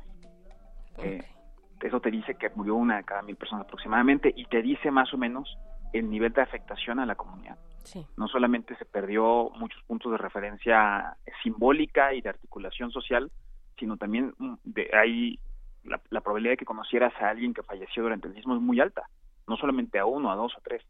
Si hubiera fallecido una de cada mil personas en la Ciudad de México, creo que estaríamos en una situación todavía, eh, in- infinitamente más, más, más, más grave todavía. Eh, aquí en, en, en Jojutla la situación eh, en, en tanto organización, eh, a pesar de que ha, ha habido muchos esfuerzos eh, por parte sobre todo de vecinas y vecinos damnificados, lo que y incluso también de comerciantes en algunos casos han sufrido los golpes precisamente de la presión política por parte de autoridades. ¿En qué sentido? El, el- el sembrar en cono, división, parte eh, es parte usual de la manera en que el poder se manifiesta ante la organización social, pero me parece que la, la ruta más clara de esa desarticulación dirigida en contra del pueblo es el modelo de, de autoconstrucción. Esa, esa dinámica de dar tarjetas a las personas para casi que se rasquen con sus uñas y que encuentren de la manera en que con 120 mil pesos de promesa, que en realidad son en mejor de los casos 15 mil, eh, pues eh, genera todo un proceso en el cual, mira, para empezar que les dieran el dinero es un problema. Para, y a quien sí le tocó fue un problema. A quienes no les pudieron dar por completo su, el- el- eh, los pagos también es un problema. Pero aquí la cuestión de fondo es, incluso la gente teniendo el monto completo de, de esta de las tarjetas de Fonden se construye muchas veces sin información no se va a construir por completo un hogar no se va a poder construir un- una vida digna. Eh, se, se incentiva a- no a la colaboración sino se incentiva a que cada quien haga como puede.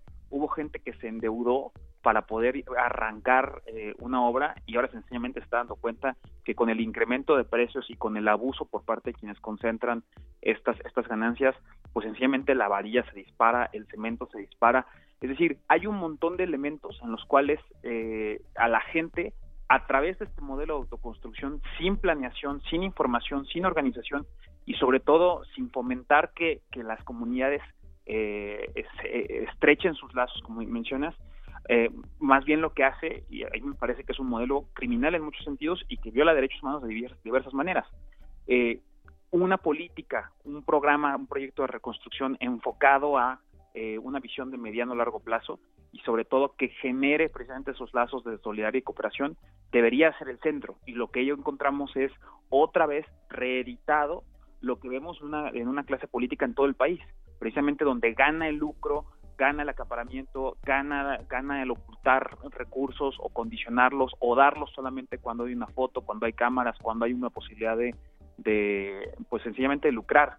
Mucha, aquí la, eh, la, la gente dice, o sea, sí, no es que no haya recursos, los recursos van a salir en campañas o los recursos van a salir, a través de candidaturas.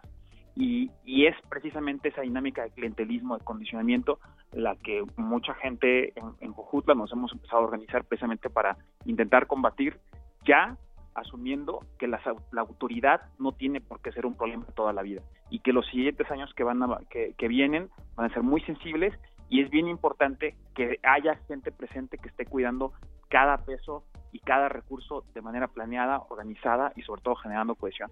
Claro, eh, nada más hacer un paréntesis porque quiero además preguntarte de qué, de qué papel estás jugando tú ahí, no solo tú, sino una comunidad que has organizado o se ha organizado en torno a ti, eh, pero hacer un paréntesis sobre los recursos que también platicábamos ayer con damnificados y damnificadas de aquí de la Ciudad de México acerca de todas estas donaciones privadas de que fueron enviadas desde el, eh, desde entidades internacionales o nacionales, pero pero de perfil privado, digamos organizaciones o mismos particulares ¿Qué hay? ¿Qué hay de eso? ¿Cómo está ese proceso de transparencia? ¿Lo está o, o, no, o no lo está transparentado frente a ustedes? Pues esa transparencia no se ve y se lo preguntas a la gente en la calle. Uh -huh. Además estamos hablando tal cual de autoridades, por ejemplo en el caso de la estatal, que de manera sistemática tienen un montón de anotaciones por parte de la Auditoría Superior de la Federación de desvío de recursos.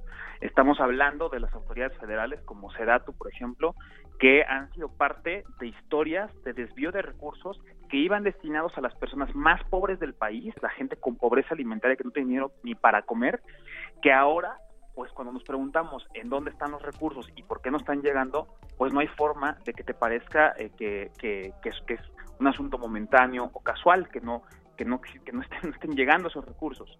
Eh, eso es precisamente lo, que se siente aquí, es que eh, hoy, por ejemplo, utilizar medidas tradicionales de transparencia como solicitud de acceso a la información, pues en un momento tan corto de tiempo, ellos de manera, si quieres, institucional, te podrían negar un acceso a este tipo de información pero lo que sí ha ocurrido es que las cosas solamente han salido a punta de presión y a punta de la organización de la gente, pero ya al borde de, una situación que les, que les exige hacer eso.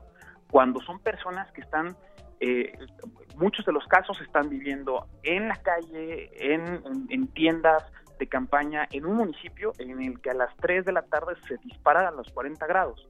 Eh, lo, cual y va a seguir va a seguir así hasta mayo. En un municipio en el cual además la gente tiene esas mismas personas si están donde vivía una familia ahora viven tres porque mucha gente mucha gente pues sencillamente no aguantó el modo de vida de estar en la calle y se fue a intentar con quien con quien le permitió con sus familias etcétera. Y además tener que reiniciar un modo de vida trabajando en un trabajo que ya no les paga igual. Entonces esa esa circunstancia frente a autoridades que sencillamente eh, no están no están no están teniendo ese ese vehículo siendo un vehículo conductor de decir aquí está el dinero y se va a usar de esta manera eh, me, parece que es una situación especialmente grave y sobre todo el hecho de que una comunidad como Jujutla no tiene una infraestructura de sociedad civil que, que le permitiera eh, incluso darle la vuelta a este tipo de ausencias institucionales. Muchas, muchos recursos se han ido de Jojutla precisamente pues porque no hay eh, sociedad civil con, con donatarias autorizadas o una, eh, una red importante de eh, organizaciones establecidas de años que les permitieran eh, bajar recursos de mejor manera. Ese es el nivel de tragedia incluso frente a otros municipios, por ejemplo, como en Oaxaca o Puebla, eh, que, que quizá tienen más posibilidades de ello la región sur de Morelos además está azotada por el, el clima de violencia. Sí, ha habido muchas veces, muchas veces también que organizaciones o fundaciones tienen que hacer un esfuerzo mayor incluso para pensarse por la inseguridad para ir a Jujutla. Y eso también recae finalmente en las autoridades. Una zona tan violenta y con tanta impunidad en la que participan pues un montón de actores, pues repele también la posibilidad de ayuda y eso que hace en, en, en, las personas, en los ciudadanos, los jujutlenses, pues hace sencillamente que creen todavía más en la defensión. Y mi rol personal, pues ha sido también un poco el pensar de que tú, tú eh, hemos compartido el espacio aquí varias veces, participar en movimiento estudiantil, movimientos de derechos humanos, de impunidad, de corrupción, de modelo de seguridad, pues lo que me toca en lo personal es, eh, a mí me tocó dejar un poco una vida Sí, eh, en la Ciudad de México, lanzarme Ujú. para allá porque se necesita y porque Déjame es lo- plantear lo- eso. Sí, Carlos Brito, déjame, déjame plantear esto porque es importante. Vaya, no es, no quiero ahora preguntarte a ti como figura central, digamos, también en este proceso de reconstrucción y que no es para nada y es muy lejos de ser un comercial, digamos, eh, o un apoyo eh, eh, previo, sino realmente desde la honestidad de aquellos que hemos seguido y aquellas que hemos seguido tu trabajo, tanto en la academia, muy recientemente aquí en esta universidad, pero también, como lo dices, en el ejercicio de la defensa y el activismo por los derechos humanos y mucho antes en 132, por ejemplo, también con los estudiantes. ¿Qué pasó contigo? ¿Te movió a ti el sismo y entonces de una vida, digamos, eh, próspera en ese sentido, en ese camino del activismo de los derechos humanos, eh, te, mueve el sismo y te regresas a Jojutla? ¿Qué, qué, decir de, esto que estás haciendo, este trabajo político ahora allá en, pues en ese lugar en el que naciste? Pues es que esta, nosotros le decimos que es una locura, y es una locura en Sí, la sí, que lo es. nos toca primero imaginarnos algo que hoy no se ve, hoy no se, hoy no, hoy no es obvio. Eh, primero hay que imaginárselo, hay que, hay que dibujarlo tal cual, y es la posibilidad de eso, de no tener autoridades que de manera sistemática van a ser siempre un problema, sino de tener autoridades que, que sean precisamente una llave de construcción de confianza hacia adentro y hacia afuera, y que además que podamos arrojar luz sobre el montón de problemas que tenemos y que la manera en la que se puedan aportar a la solución de todos esos problemas de corrupción, de impunidad, de eh, la- el desvío de recursos, de tráfico de influencias, de todo lo que está afectando a un municipio tan excepcional como Jojutla, que tiene, el año pasado estábamos hablando de fosas, de tres fosas con más de 80 cadáveres, fosas eh, que, que te recuerdan a Tamaulipas, que te recuerdan a Coahuila, a Guerrero, a Jalisco, a Chihuahua, y ese mismo municipio con esas mismas características también está en la situación que municipios de Oaxaca, de Chiapas, de Puebla. Es una, una situación muy excepcional que requiere eh, pues de toda la ayuda que se pueda tener y más aún de la gente que nacimos ahí. Y ahí está mi familia y mis hermanas y mis sobrinas y están pues toda mi infancia y, y- buena parte de mi juventud. Yo sí salí de ahí, fue como muchos jóvenes que nos tocó salir, pues para buscar a, dónde estudiar, buscar hacer una, una licenciatura. Yo luego me seguí con el, posgrado, pero sí le pasó a muchísimos jóvenes durante toda la primera la primera parte de este siglo. Salieron expulsadas, expulsados a Estados Unidos buscando trabajo. Hoy, hoy Jojutla en una parte vive de remesas también, pero también es la falta de oportunidades que se concentra ahí lo que expulsó a muchos jóvenes. Yo creo que la única, la única línea moral aquí es intentar hacer lo correcto y lo correcto es eso. Los costos son altos, sí. Eh, eh, desde luego que los costos de participar son muy altos, pero es esencialmente lo que toca. Nos toca organizarnos e intentar, te digo, trazar esa locura y, y aportar de la mejor manera posible. Nosotros lo que queremos es recuperar esa institución, que es el municipio, que es el ayuntamiento, que es la presidencia municipal, este, porque de lo que se trata en ese, ese nivel de gobierno, que a veces se entiende muy poco. Yo, sé que en la Ciudad de México vamos, se, se va- se van a tener ahora alcaldías eh, también y, y a veces no se entiende ni qué son ni cuál es el rol de los síndicos, cuál es el rol de los regidores, de qué se trata todo eso, pero es finalmente el punto en el que se empiezan a transformar las cosas para bien o para mal. Y, y ahí hay que atenderlo, y ahí hay que irse. a- y Jojutla es un, es, un, es un municipio chico si quieres, pero es chico tanto como la gran mayoría de los municipios del país. Entonces estamos hablando de, de un territorio que hay que rescatar porque así se va a transformar el país. Se va a transformar de abajo para arriba, se va a transformar en lo local y se va a transformar rescatando un cachito de tierra que es la que tenemos y que es en la que estamos parados. Por supuesto, lo local es la política local, retomar la política local es el punto clave, me parece, en la reconstrucción frente al sismo, pero también en la reconstrucción general de nuestro país frente a la violencia, frente a la desigualdad, en fin, frente a todas estas millones ya de historias eh, de corrupción, de impunidad, etcétera, etcétera, un largo etcétera. Y ahí también estás parado tú, bueno, estás eh, luchando por una candidatura independiente para la alcaldía, ya lo mencionaba yo al inicio, así es que, bueno, eh, me parece que ya estás a punto de recibir el, el registro. Eh, ¿cómo, Sí, ¿Cómo va esta, esta Nos cuestión? articulamos como movimiento Resurge, con el acento en el sur. Decimos que el sur del país empieza o termina ahí, dependiendo cómo se le, se le quiera ver, y son por muchos problemas regionales. Somos el conjunto de jóvenes que salimos a, a intentar, pues con esta locura, intentar transformar las cosas. Y en enero, pues nos dedicamos a juntar las firmas pues de manera honesta, como otra vez, como es la única manera en la que podemos hacer, todos los días la gente se puede corromper. Cada día tú puedes decidir, no, voy a, voy a tomar una fotocopia, no, voy a falsificar una firma, no, voy a simular una credencial. Y esa es la ética. ¿no? Si, si la ética fuera impuesta, pues sería una ley. Pero la ética, la, esas decisiones las tomas ahí, en solitario, cuando nadie te ve. Y luego se arroja y se refleja en cosas como la que vimos. Afortunadamente nosotros tenemos un 94% de eficiencia primero, bueno, luego nos un poquito bajó a 90 porque se duplicó con otro candidato que también llegó. Este, pero pues mira, en un nivel tan chico del 3% de padrón y son 1400 firmas, como es el municipio de Jojutla, tuvimos arriba del 90% de, de, de validación.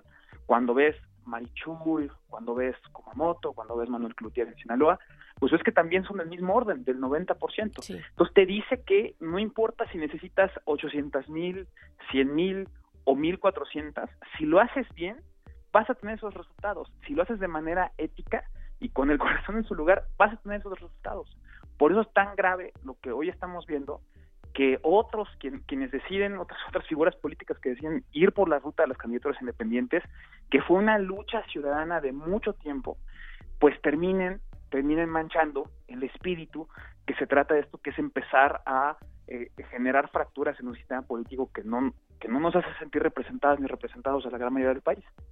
Definitivamente, muy, muy interesante lo que dices. Eh, pues sí, vivimos un descrédito frente a las candidaturas independientes que se, se gestaron ahí en la sociedad, en la sociedad civil, en la sociedad activa, participativa, eh, y que yo creo que es una lucha que no podemos dejarles a los partidos políticos disfrazados de candidatos independientes. Eh, muchas gracias. Sigamos la conversación, Carlos Brito, sigamos, eh, por, lo, por lo menos desde acá, desde el modernísimo, vamos a seguir, pues, tanto tu lucha, tanto este camino hacia la candidatura independiente como el de, ya lo mencionabas, pues no todos eh, tendrán esa acreditación, ¿no? Está el caso de Marichuy, tristísimo también, pero, pero pues sigamos, sigamos ahí en este camino. Yo te agradezco mucho esta conversación.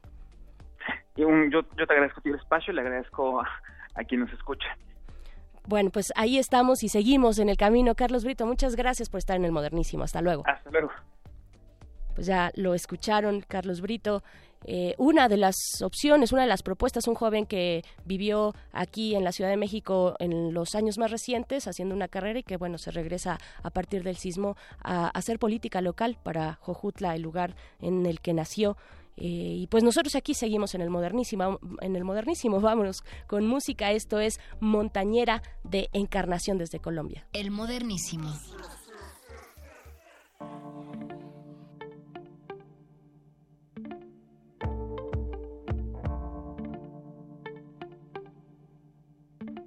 Sobre la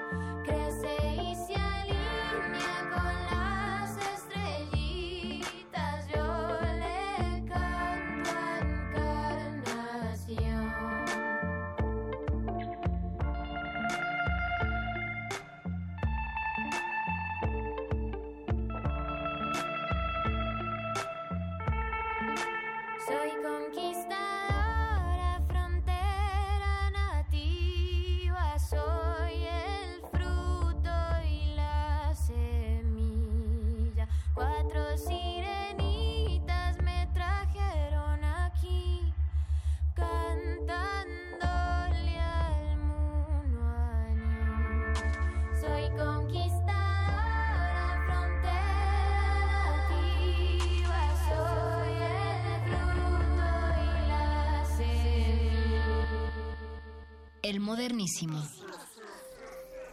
El tiempo de la dictadura perfecta quedó atrás, afortunadamente. Eh, la gran diferencia es que hoy en día sí hay elecciones libres en México, por ejemplo. El modernísimo.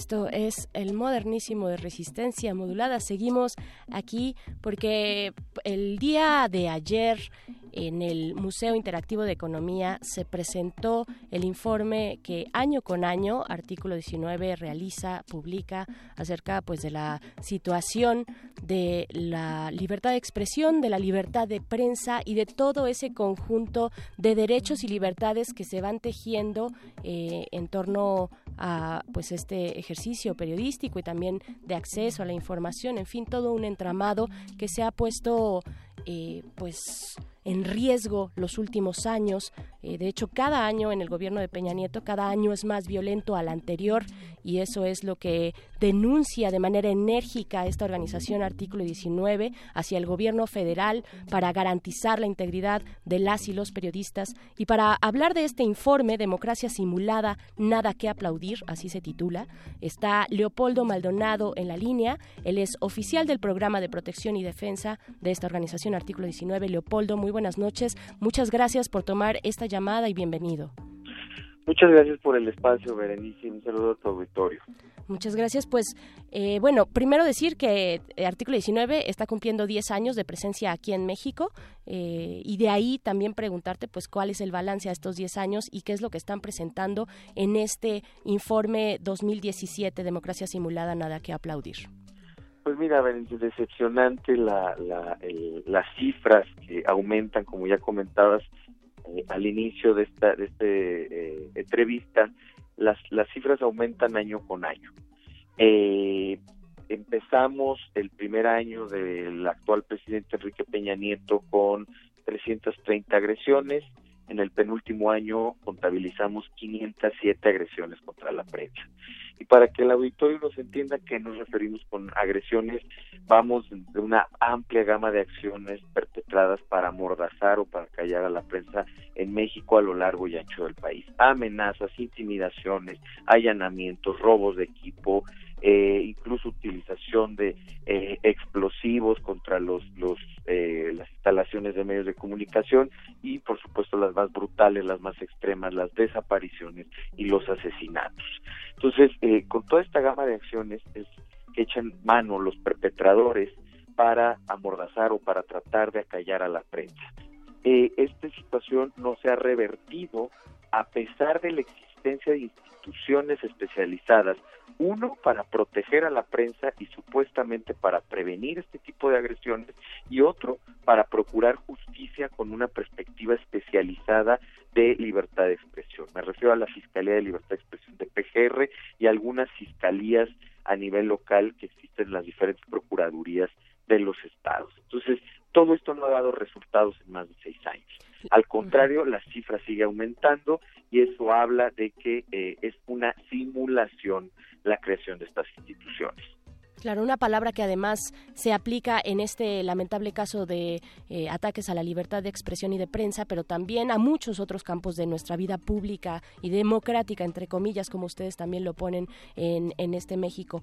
Eh, Leopoldo, mencionas varias acciones o varios tipos de agresión, mencionas amenazas, eh, robos de equipo, allanamiento a, a, pues a instalaciones de medios de comunicación, eh, también por ahí eh, censura, criminalización. ¿Cómo, ¿Cómo están midiendo ustedes esto? Y, por ejemplo, también preguntarte acerca, ahorita perdóname que este, más adelante también preguntarte acerca de las zonas del silencio, que es una de las cosas que incluyen ustedes también en este reporte. Sí, terrible, ¿no? Es, es el tipo de agresiones y además la geografía de la violencia contra la prensa. Eh, muchas veces se ha hecho un análisis muy simplista, sobre todo desde los órganos del Estado, de que esto es una cuestión de daño colateral respecto a la violencia generalizada que se está viviendo en esta eh, ya no llamada guerra contra el narco, pero que bueno, la misma estrategia militarizada de seguridad, ¿no? Eh, al final del día tiene una especificidad la violencia contra la prensa y es precisamente que quienes están informando sobre los temas de seguridad y justicia, la llamada nota roja o la policíaca muchas veces, eh, también sobre corrupción política, son quienes son más susceptibles para de ser agredidos o agredidas. Y es precisamente en este contexto de violencia y de violaciones graves a derechos humanos que organismos internacionales que han visitado México ya lo han eh, calificado de esa manera como generalizada y sistemática, pues es que se quiere ocultar estas realidades. Es decir, se trastocan ciertos intereses. Y aquí hay una cifra muy importante y muy eh, eh, esclarecedora de lo que está pasando. El 48% de las agresiones son perpetradas por funcionarios públicos frente a un 8% cometidas por el crimen organizado. La narrativa oficial va en sentido contrario. Dice que si el crimen organizado es la principal fuente de peligro para la prensa, no quiere decir que no sea un peligro. El problema es la colusión con las autoridades. El problema son los intereses que trastoca eh, la información de interés público y que al final del día eh, esto genera que eh, por diferentes días se trate de acallar a la prensa. También hablamos en el informe, eh, no es solamente la violencia física contra la prensa, hablamos de otra forma de violencia que es el condicionamiento de la publicidad oficial a los medios de información para que se deje de hablar de ciertos temas que resultan incómodos para los gobiernos en turno. Entonces, la prensa está bajo la disyuntiva de la plata o el plomo. Y esa, eso no es posible en democracia. Claro, ustedes también lo agregan ahí en el informe, esta frase este, terriblemente célebre de López Portillo, no pago para que me peguen. ¿No? Y, y- y de ahí también la parte de publicidad oficial, que además es uno de los temas que en estas últimas horas, en estos dos últimos días, ha estado con particular eh, fuerza dentro de pues lo que están ustedes eh, empujando también como una lucha frente pues a este tema tan importante. Eh, Leopoldo, tú nos platicas, nos comentas, bueno, esta cifra terrible, 48% de las afectaciones o de las violencias, digamos, son perpetradas por funcionarios públicos. Y en ese sentido, mi pregunta es, entonces, ¿cuál es el porcentaje de, pues ya no sé llamarlo si impunidad o qué tanto se llegan a resolver estos casos, eh, pues de, de agresiones ante las y los periodistas? Pues es una terrible y espeluznante ci- cifra del punto 4% de los casos resueltos. Es decir, estamos hablando de un 99.6% de impunidad en México en crímenes contra la prensa. Y esto en buena medida se, se puede estudiar o se puede analizar a la luz de eh, el nivel de agresiones que se cometen desde el propio Estado, desde los propios agentes del Estado. Es decir, eh, como lo decía ayer eh, nuestra directora Ana Cristina Ruelas, parece imposible que el Estado se investigue a sí mismo, ¿no? Pero evidentemente esto tiene que ver con todo un andamiaje institucional que ya está podrido en materia de procuración de justicia, el control de los poderes ejecutivos, tanto a nivel federal como a nivel local, de las instituciones de procuración de justicia ha dado al traste con, con eh, el acceso a la justicia en México, otra condicionante para vivir en democracia y en, el, y en un Estado de Derecho. Y esto obviamente permea en las instituciones supuestamente especializadas en investigar delitos contra la prensa que reproducen todos los lastres que eh, presenta la Procuración de Justicia en general. Falta de capacidades técnicas, falta de independencia frente al Poder Ejecutivo, eh, la utilización política de estas instituciones de procuración de justicia, el maquillaje institucional de ciertas realidades, la, col- la colusión en algunas regiones con el crimen organizado. Eso a propósito, por ejemplo, de las zonas del silencio que comentabas hace un momento. Tenemos a Tamaulipas, tenemos en su momento Sinaloa, bueno, y que, y, y que fue eh, foco de atención a propósito del terrible eh, suceso del asesinato de Javier Valdés el 15 de mayo del año pasado. Eh, tenemos Chihuahua, tenemos que se está extendiendo hacia el sur, en Guerrero. Es decir, eh, cada vez es eh, más evidente que es una epidemia y que evidentemente también eh, la inacción del Estado o, o la negligencia del Estado, a pesar de la existencia de todas estas instituciones que ya comentábamos, pues responde a, un- eh, a que la censura o el silencio les es funcional a ciertos niveles de gobierno. Conviene a ciertos actores no que no se hable de corrupción, del desfalco del erario público, de la connivencia con el crimen organizado, y entonces evidentemente la censura les resulta funcional. Leopoldo, recuérdanos por favor de qué se trata esto de zonas del silencio, por ahí si alguien eh, de nuestra audiencia no ha escuchado o es la primera vez que escucha este término, ¿de qué hablamos cuando hablamos de zona del silencio? Estamos hablando de regiones eh, muy extensas, lo, lo, dividimos por entidades, pero pueden ser regiones incluso que incluye, que, que, que en donde converjan varias entidades, de, de, la República en donde se deja de reportear y se deja de informar sobre temas de interés público, en particular sobre las acciones del crimen organizado. Es decir, eh, nos comentan los colegas de Tamaulipas, pues si uno abre un periódico de Matamoros o de Nuevo Laredo al día siguiente de una balacera, pues parece que están viviendo en otro país.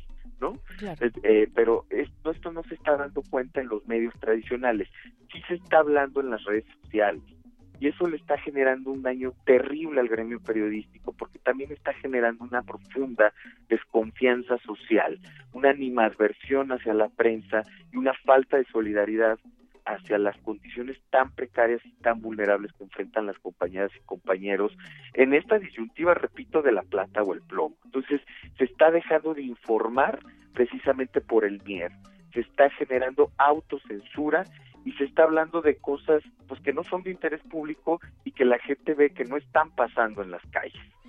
Y esta es una situación peligrosísima para todos y todas las que habitamos este país. Nos deja en una vulnerabilidad y además, eh, pues, además de dañar, de atentar contra nuestros derechos de acceso a la información y de estar además bien informados, eh, se hace este esfuerzo por parte de organizaciones como a la, que tú perteneces, Artículo 19, pero también otras organizaciones eh, que se han sumado. Por ejemplo, me viene a la mente este esta propuesta del verificado 2018, ¿no? Donde bueno, se está haciendo un frente, un frente común de organizaciones, pues para proteger la libertad de expresión, para proteger el acceso a la información al cual tenemos derecho todas y todos. Y pues, Leopoldo Maldonado, este informe está eh, pues accesible de manera eh, de libre consulta, de manera electrónica, en el eh, sitio de artículo 19, que nos puedes recordar cuál es. Sí, es www.artículo19. Eh, ORG, diagonal, nada que aplaudir, ahí pueden descargar el informe, que por cierto, Berenice, no todo es nada más un diagnóstico pesimista, realista pero pesimista, también hay una serie de propuestas que hacemos de cara al cambio de institucional que se viene el próximo julio, una agenda mínima para la libertad de expresión. Ah, eh, pues, ahí la ajá. pueden revisar. Estaremos dándole seguimiento a esa parte, creo que ya no llegué, eh, revisé otras cuestiones, pues estas cuestiones mucho más eh, que, que, que, calan muy, muy profundo dentro de la violencia en la que vivimos, eh, pero por favor encontreno, encontrémonos más adelante para hablar, ya una vez echado a andar este proceso electoral del 30 de, eh, de este mes, pues eh, encontrémonos pues para hablar de estas propuestas que hace artículo 19 a través de este informe. Leopoldo Maldonado, muchas gracias por esta comunicación y muy buenas noches. Muy agradecidos por el espacio y nuevamente saludo al auditorio. Ah, y también, por cierto, felicidades por estos 10 años eh, de lucha y de trabajo de artículo 19. Muchas gracias, Benicia, y ahí seguiremos dando lata para algunos. y pues ahí seguiremos nosotros buscándoles también para que nos digan acerca de qué, de qué están dando lata en esta ocasión. Muchas gracias, Leopoldo. Gracias. Abrazos. Pues estamos llegando, ya, ya llegamos al último momento de este, eh, de este modernísimo, del modernísimo de esta noche. La próxima semana no estaremos en vivo, pues nos vamos de vacaciones muy merecidas, pero por supuesto les dejaremos contenidos interesantes y sobre todo disfrutables por parte del modernísimo, pues estarán escuchando salvaje pop como acostumbramos en los días de vacaciones eh, y por lo pronto pues los dejamos con algo de música para pues ya ir eh, aclimatándonos en estas vacaciones de Semana Santa que ya se acercan peligrosamente. Esto es de The Clash, la canción es Should I Stay or Should I Go. Yo soy Berenice Camacho, quédense aquí en La Resistencia, muy buenas noches. El modernísimo.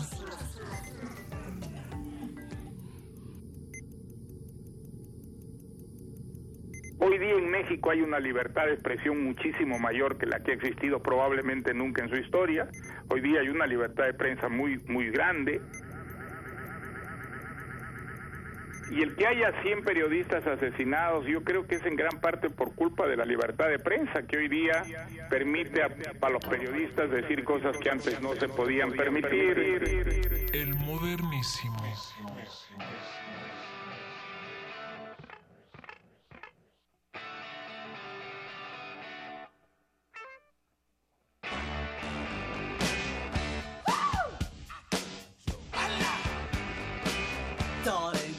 To let me know. Should I stay or should I go? If you say that you are mine, I'll be here till the end of time. So you got to let me know. Should I stay or should I go? It's always tease, tease, tease. You're happy when I'm on my knees. One day is fine and next is black. So if you want me off your back, well come on and let me know. Should I stay or should I go? Should I stay or should I go now? Should I stay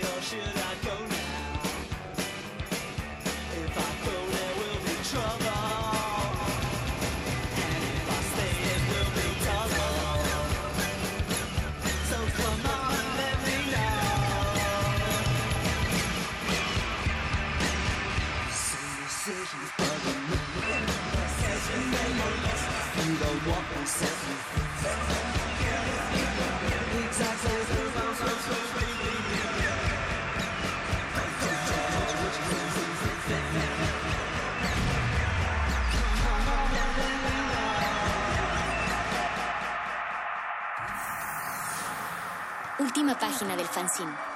Pero mientras el futuro esté desigualmente repartido, buscaremos llegar a él. El modernísimo.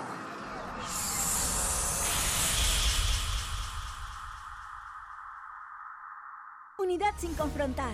Los jóvenes de México estamos siempre al frente de los grandes cambios sociales. Somos los jóvenes del 68 y el despertar cultural. Somos los jóvenes del 85 que abrimos paso a la democracia. Y somos los jóvenes que en el 18 estamos combatiendo la corrupción. Caminando sin descanso para que los derechos se respeten, para que tengamos justicia, para construir la democracia. Dimos un paso y ya caminamos kilómetros. Empezamos unos cuantos y hoy somos millones. Porque estamos al frente del cambio. PRD.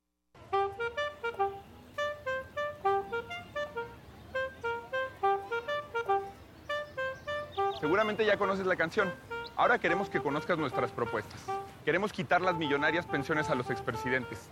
También queremos quitar a los diputados que no trabajan y que no te representan. Además, fuimos los únicos en votar en contra de todas las reformas del gasolinazo. Conoce más de este movimiento en nuestras redes sociales. Súmate, el futuro está en tus manos. Movimiento Ciudadano. El conteo oficial de los resultados de la votación iniciará el miércoles 4 de julio. Quienes forman parte de los consejos distritales contarán todos los resultados de las actas de cada una de las votaciones de ese distrito. Frente a los partidos políticos y observadores electorales acreditados en las 300 oficinas del INE. Y en caso de duda, abrirán los paquetes electorales que sean necesarios para recontar los votos. Y todo esto para que tengamos la absoluta certeza de que nuestro voto cuenta y es bien contado. Juntos hacemos lo que nos toca para garantizar unas elecciones libres. INE. El INE vigila e investiga que se haga buen uso del dinero utilizado por los contendientes para que no excedan el tope de gastos previamente definido para cada elección. Para garantizar la equidad, las quejas son atendidas por el INE, quien las investiga y envía para su resolución al Tribunal Electoral del Poder Judicial de la Federación conforme a la ley. El INE sanciona en caso de encontrar irregularidades, tanto en las quejas como en la fiscalización. Los inconformes pueden acudir al tribunal, quien resuelve en definitiva. Voto libre. INE. Yo sí quiero un México sin influyentismo, sin corrupción y sin impunidad. Donde se genere riqueza, haya trabajo y prosperidad para todos. Lo quiero yo. Lo queremos todos. Y es el proyecto de nación por el que un equipo de ciudadanos libres, empresarios, académicos, intelectuales y todo el equipo de Morena ya estamos trabajando. Juntos haremos historia. Morena, la esperanza de México. Juntos haremos historia. La mafia del poder es una basura, es una planadora que quiere aplastarnos. Descuídate un instante, uno solo, y estos desgraciados te aplastan. Te aplastan con sus abusos, sus robos, su corrupción y la inseguridad. Te aplastan con sus brutales aumentos a la gasolina, al gas, a la luz, a los medicamentos y al costo de la vida. Si quieres un cambio verdadero en tu vida, súmate al Partido del Trabajo. Juntos haremos historia. El PT está de tu lado. Resistencia modulada.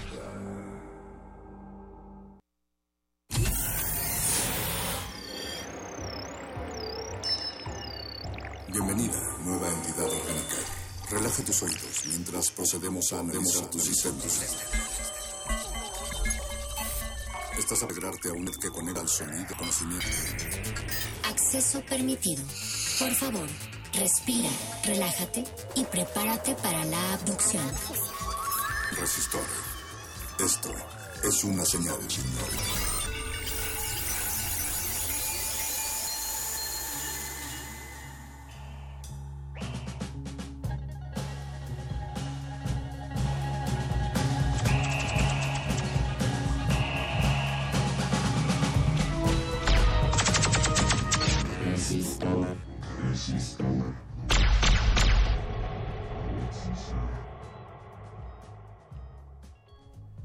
Sean bienvenidos a una emisión más de esta su sección favorita de ciencia y tecnología de Radio UNAM. Parte de esta resistencia modulada es Resistor, que se transmite todos los miércoles a partir de las 22 horas, siempre y cuando no sucedan estos comerciales que nos ponen y que nos quitan algunos minutos de nuestro valioso tiempo para decirnos algo, quizá sepamos. Ah, y que ni nos paga. Bueno, eso, eso es otro tema. Eh, vamos a iniciar hoy con esta emisión de Resistor donde, bueno, me, prese- me presento, yo soy Alberto Candiani, tengo el placer de estar conduciendo esta noche esta emisión y de acompañarlos durante la próxima hora. Gracias por su sintonía. Si es que ustedes nos están escuchando en el 96.1 de frecuencia modulada, o desde luego también es posible escucharnos, ya sea por nuestro sitio en resistenciamodulada.com o en www.radio.unam.mx. Qué bonita página web, por cierto. Pueden comentar con nosotros esta noche en redes sociales. Estamos en arroba R modulada en Twitter, Resistencia modulada en Facebook. Y vamos a dar inicio a una emisión más de este resistor. Hoy, antes de entrar al tema, que, que lo dedicaremos para unos minutos más adelante, queremos hablarles sobre dos, dos eventos que están sucediendo eh, pues durante los próximos días, dos eventos importantes en torno, en torno a la tecnología, a la educación y en torno a la feminidad.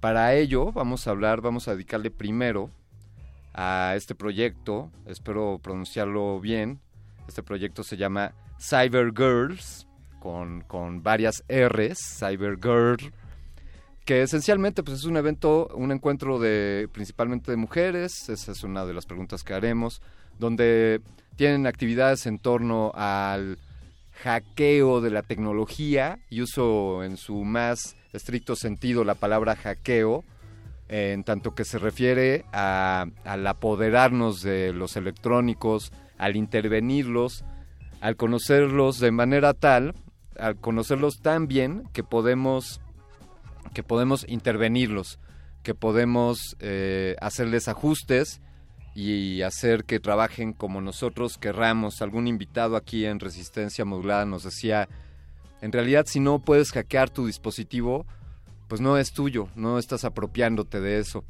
Y este evento Cyber Girls, además de hackeo, tienen otras actividades, conferencias, eh, pero ¿por qué no dejamos que una de sus organizadores, ella se hace llamar Corazón de Robota, nos dé un poco más de información? Corazón de Robota, ¿cómo estás? Buenas noches. Buenas noches, muy bien, gracias. Pla- platícanos que, de qué se trata este evento Cyber Girls y 2018. Entendemos que es su segunda edición. Sí. Cuéntanos un poco de qué se trata. Bueno, este encuentro surgió el año pasado, también a esta misma fecha en marzo. Eh, la intención fue convocar a chicas que estuvieron trabajando con el tema de tecnología y género eh, de una manera crítica. Y, y bueno, en conversaciones con Casa Gomorra, las chicas de Rancho Electrónico, eh, y así empezamos a tomar contacto con diferentes personas que residen acá en México eh, o en la Ciudad de México o de Oaxaca, vinieron al- algún grupo de, de chicas y también algunas del extranjero, ¿no? Pero que ya estaban aquí por algún otro motivo, de alguna invitación de otros festivales, ¿no? Porque nuestro festival es autogestivo. Eh, y bueno, eh, se hizo la primera edición que fue de todo un éxito en, en cuanto a convocatoria, ¿no? No esperábamos que tantas asistentes y participantes estuvieran presentes y quedamos muy felices con la, con la primera edición. Y este año, eh, justo para esta misma fecha, eh, estaba la visita en el país del colectivo Quimera Rosa, eh, que son de Barcelona y que, bueno, estaban acá, por un, venían de visita a México y querían hacer algunas actividades, entonces decidimos hacer la, la segunda edición ahora mismo. ¿Y qué sucede? ¿Qué sucede en un Cybergirl? Eh, principalmente es un encuentro. O sea, hago énfasis en eso porque no es un festival, digamos, propiamente, sino que la intención es reunirnos y conocernos, ¿no? Eh, intercambiar. Entonces, eh, este año se articuló con una semana y media de talleres, en los cuales engloban temas como biohacking, ginecología, em, tecnología, software libre, eh, pues, fabricación de medicinas, brujería, eh, la imagen de la mujer en el cómics y en la mm, en el anime eh, y así no bueno videos eh, drag king y, y, bueno estas estos son los talleres digamos que están ahora mismo sucediendo empezaron la semana pasada y luego vienen los dos días importantes donde se es el encuentro en sí, ¿no? Donde ya nos conocemos todas y nos reunimos a, a conversar, eh, a platicar. Eh, hay varias participantes que han propuesto charlas, conversatorios, performance audiovisuales y, y la fiesta final, que es el momento importante porque creemos que justamente es, es, es el ritual donde sí nos conocemos de, y intercambiamos desde otras maneras, ¿no? Claro, llevan varios, varios días trabajando, varios días en un encuentro y, y ya este es el espacio para, para acercarse, ¿no? Y para Mm. platicar ya más relajadas. Mm. Eh, ¿qué, ¿Qué aforo, qué, eh, qué número de personas llegan y solamente pueden ir mujeres?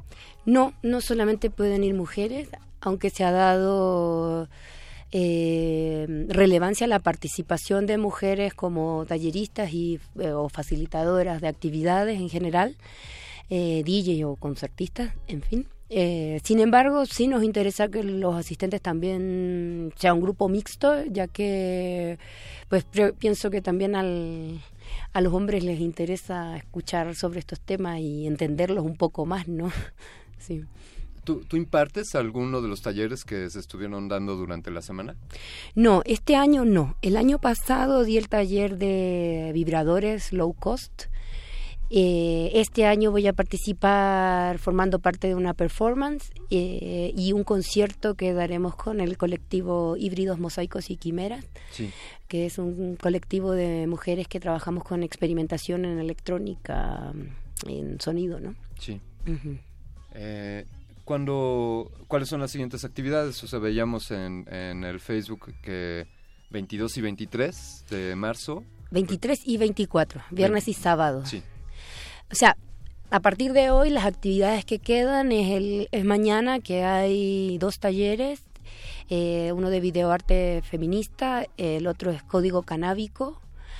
Ah, y hay otro más mañana también que es, Biodiva, es un taller como de ginecología y de salud autosuficiente, ¿no? Eh, todos esos talleres se van a dar en el Media Lab MX que queda en Santa María la Ribera. El día viernes está el, el taller de Drag King que se va a dar en Casa Gomorra y ese día va a ser la apertura del encuentro con una muestra de videos internacional eh, donde han llegado unos videos geniales desde Portugal, eh, Tenerife, Sudáfrica, pues. Y luego de la muestra de videos va a haber una performance colectiva con el con la Quimera Rosa, eh, eh, la Genitalia. Sí. ¿Quién más? A ver, bueno, yo ahí voy a estar haciendo el sonido y Tú así, como ¿no? corazón de robota. Ajá, bueno, Sí. vamos a estar como todas juntas. Ah, genial. Esa es la noche de Jaquelarre. Eh, y eso es el sábado. El día, eso es el día viernes, todo en Casa Gomorra, ¿no? Ya viernes a contar desde las 5 de la tarde. Sí. También va a ser la muestra del taller de Drag King. Y el día sábado, en la mañana, a las 11 de la mañana, en un espacio nuevo que se llama Los 14, que queda en la colonia San Rafael, eh, va a ser las charlas. Va a iniciar, hay varias charlas durante todo el día, eh, conversatorios también. Va a haber una instalación interactiva de, de Ginepunk. Y en la noche van a ser los conciertos audiovisuales y, y, la, y la fiesta. Eh, suena fantástico. Todo suena fantástico. Las actividades, los talleres, estos encuentros y esta colabora- colaboración entre distintas artistas en distintos medios y me gusta toda la mezcla que hay entre desde brujería hasta hacking y biohacking y algo de programación y performance. Eh, Constanza, Corazón de Robota, muchísimas gracias. Gracias por... ¿Cómo puede nuestra audiencia saber cómo acercarse, eh, dónde se necesitan boletos o cuál es la forma de, de poder eh, acudir a, a Cyber Girls 2018? Eh, de momento estamos manejando publicidad a través del Facebook. Eh, buscan como evento Cyber Girls Encuentro Tecnofeminista. Buscan en el, el evento. Hay un WordPress que también se llama así, cybergirls.wordpress.com. También por Twitter se está haciendo un poco de difusión. Y, y también en, la, en los fanpage de los lugares no específicos. Yo por mi también de mi parte estoy haciendo reposteando todos los días el trabajo de, de diferentes chicas que están las participantes porque justamente la idea del encuentro es dar visibilidad al trabajo de estas chicas. Eh, entonces todos los días se está haciendo un pequeño post con, con cada con el trabajo de cada una ¿no? Y, y así o sea estamos yendo a radios eh, algunas entrevistas on- en revistas online y así. Genial. Pues, pues albricias y, y que sea un, un éxito este encuentro y que vengan muchos más. Muchas gracias, Corazón de Robota. Bien, eh, pues así estamos. Ahí está la invitación para Cyber Girls 2018. Amigos, este, este es viernes y sábado, 23 y 24 de marzo. No se pueden perder las últimas actividades de este encuentro. Y ahora quiero hacerles una invitación también para el 31 primer Simposio Internacional de Tecnologías de la Informática y las Comunicaciones, de las TICs, en la educación, tecnología en la educación.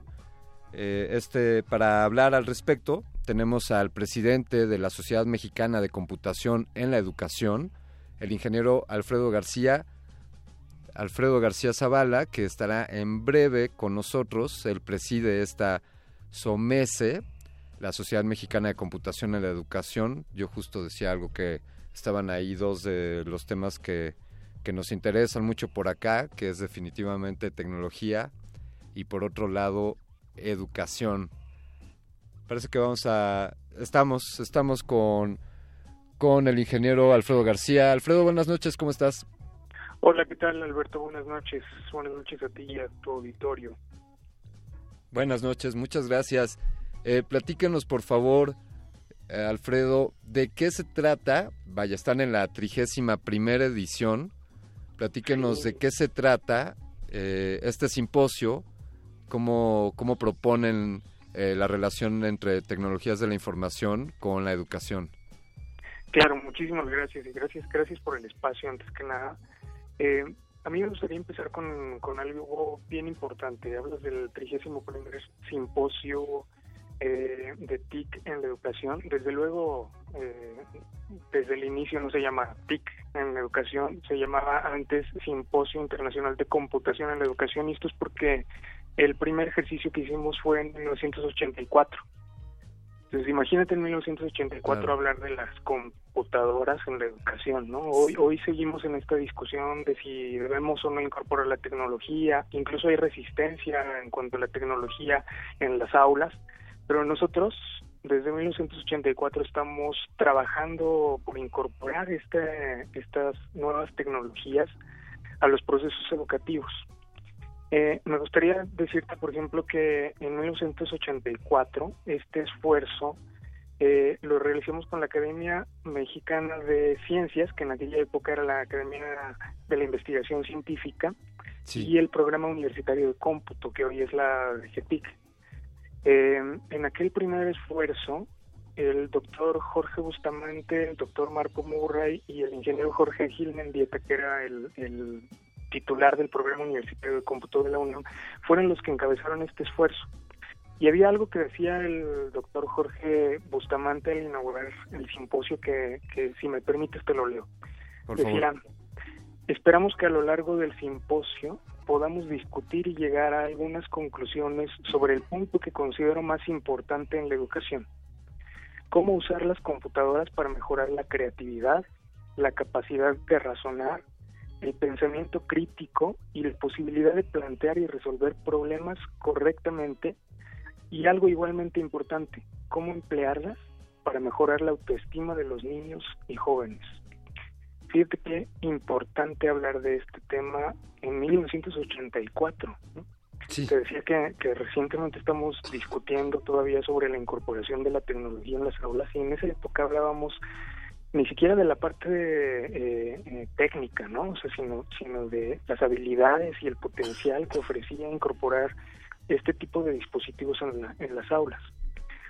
Un par de años después fue que eh, se constituyó la Sociedad Mexicana de Computación en la Educación, que eh, desde 1986 ha realizado este esfuerzo de el simposio internacional en diferentes lugares, en diferentes partes de la República, y este año hacemos este 31 primer simposio en la Universidad Autónoma Metropolitana, en la unidad Xochimilco, y, y em, anoten ahí bien las fechas, es el 27, 28, 29 y 30 de mayo. Vamos a hacer este ejercicio del simposio eh, con talleres, ponencias, conferencias magistrales, paneles en, los- en donde vamos a discutir temas como la educación en línea, perspectivas de eh, la educación superior, en donde vamos a invitar a rectores de distintas universidades. Estamos invitando al rector de la de la UAM, el doctor Eduardo Peñalosa. Este, vamos a invitar también al doctor Tenoch de la UPN. Eh, estamos invitando al maestro David Mejía de la, de la UNIR y desde luego de la universidad estamos invitando al doctor Francisco Cervantes. El maestro Pérez. David Mejía, me parece, es el vicepresidente de, de la Academia Mexicana de Informática. De informática, exacto. Sí, justo. Estoy hoy actualmente es el rector de la Universidad Internacional de La Rioja, que ha hecho un, un trabajo impresionante en los últimos años. Así es. Eh, Vamos a tener entre los conferencistas también al, al doctor Ángel Dierkson del Instituto de Investigaciones sobre la Universidad y la Educación. Sí. Eh, pu- eh, puro peso pesado estarán por allá, Alejandro. Alfredo, sí. Perdón. Sí, sí, sí. No Perdón, ingeniero, perdón, Alfredo. Eh, ¿Cuáles eh, cuáles las mecánicas para acceder, para, para ir al encuentro, al simposio? Pues mira, toda la información la pueden encontrar en nuestra página. La página es somece, S-O-M-E-C-E, Sí. punto org punto mx. Eh, les adelanto que la fecha límite para entregar las ponencias es el 13 de abril. Eh, para nosotros es importante que sean entregadas el 13 de abril porque estaremos haciendo un libro a partir de estas ponencias. Eh, el, el comité académico está encabezado por el doctor Enrique Ruiz Velasco del ISUE, la doctora Josefina Bárcenas López del CECADET Sí. y el doctor José Antonio Domínguez Hernández. Vamos a trabajar en una publicación digital y después del simposio vamos a trabajar en un, trabajo colaborativo, un proyecto colaborativo que también tendrá que publicarse de la misma forma, de, de- tal manera que pues todos los asistentes y todas las personas que presenten ponencia tendrán la posibilidad de hacer una doble publicación de, sus trabajos. ¿A, a quién se dirige, a quién quién puede postularse para, para presentar ponencias? Pues mira, desde estudiantes, eh, educadores, pedagogos, autoridades educativas, eh, responsables de proyectos educativos, científicos, investigadores, eh, incluso público en general que, que tenga algún proyecto que esté vinculado al, al uso de las tecnologías en, en la educación pueden presentar sus ponencias o pueden asistir, ¿no? El público en general puede asistir al, al simposio. Eh, está em, están todo el tema de las cuotas y, y, y demás está en la página. Sí. Hay tres periodos distintos para, para la inscripción. El, el primer periodo para la inscripción anticipada que tienen un descuento concluye este mes, entonces pues valdría la pena que, que le echaran un ojo de una vez. Así que justo a tiempo está, estamos comunicando aquí la convocatoria. Sí, Eh, sí, sí, sí, estamos a tiempo. Fantástico. Eh, Alfredo, ingeniero García, estaremos muy pendientes de, de- del simposium y estaremos, nos acercaremos para, para irlos a visitar mientras esto esté sucediendo. Sí, me estaría, estaría excelente que se dieran una vuelta también, que pudieran darle seguimiento al- a los trabajos y además los trabajos posteriores al simposio. Sí. Eh, te Muy- agradezco muchísimo el espacio. Nosotros le- te agradecemos a ti, Alfredo. Ha sido un placer hablar contigo. Muchísimas gracias. Buenas Gracias. noches. Pues ahí está, tuvimos la llamada con el ingeniero Alfredo García Zavala, él es presidente de la Sociedad Mexicana de Computación en la Educación. Y ahora, antes de dar pie a esta emisión y a esto de tema de la tecnología y la felicidad, vamos a escuchar de The Turtles de 1967, So Happy Together. Estás escuchando Resistor.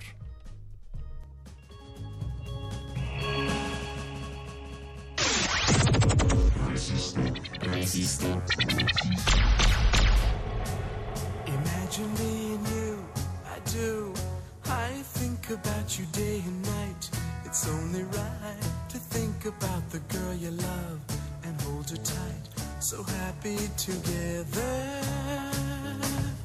If I should call you up, invest a dime, and you say you belong to me, and ease my mind. Imagine how the world could be so very fine, so happy together.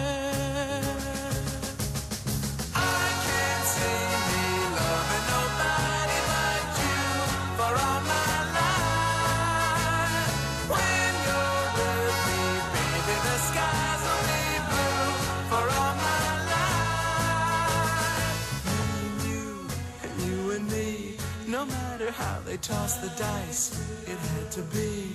The only one for me is you, and you for me, so happy together.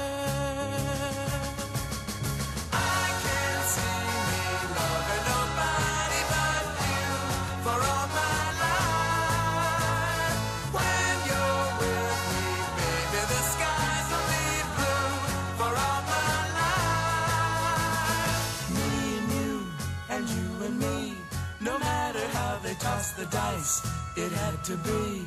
The only one for me is you, and you for me, so happy together.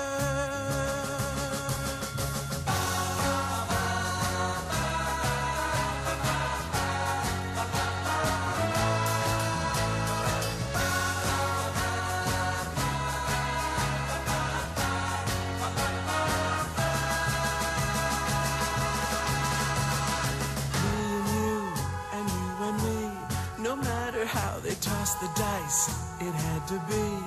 The only one for me is you, and you for me, so happy together. So happy together.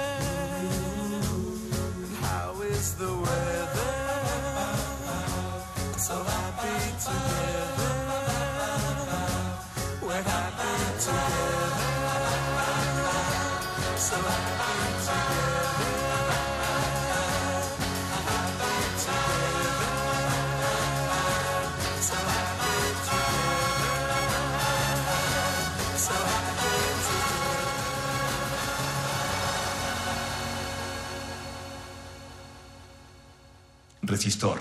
Esto es una señal.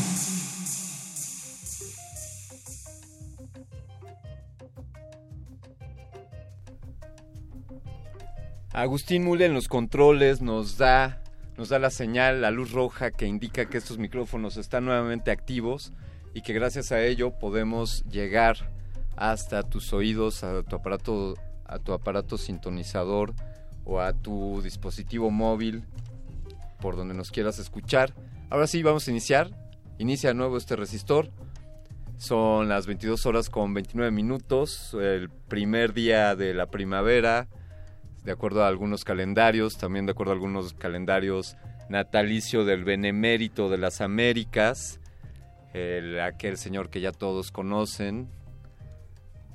Espero que recuerden por qué es importante ese señor. Qué bueno que hay que poner las cosas en su lugar, la religión por un lado y las leyes por otro lado. O como dirían otros, al César lo que es del César y a Radio UNAM lo que es de Radio UNAM. Estamos, estamos en una emisión más de Resistor hablando sobre la tecnología y la felicidad y para ello hemos logrado gestar aquí a la co-conductora de esta, de esta sección, Eloisa Gómez. ¿Qué tal Eloisa?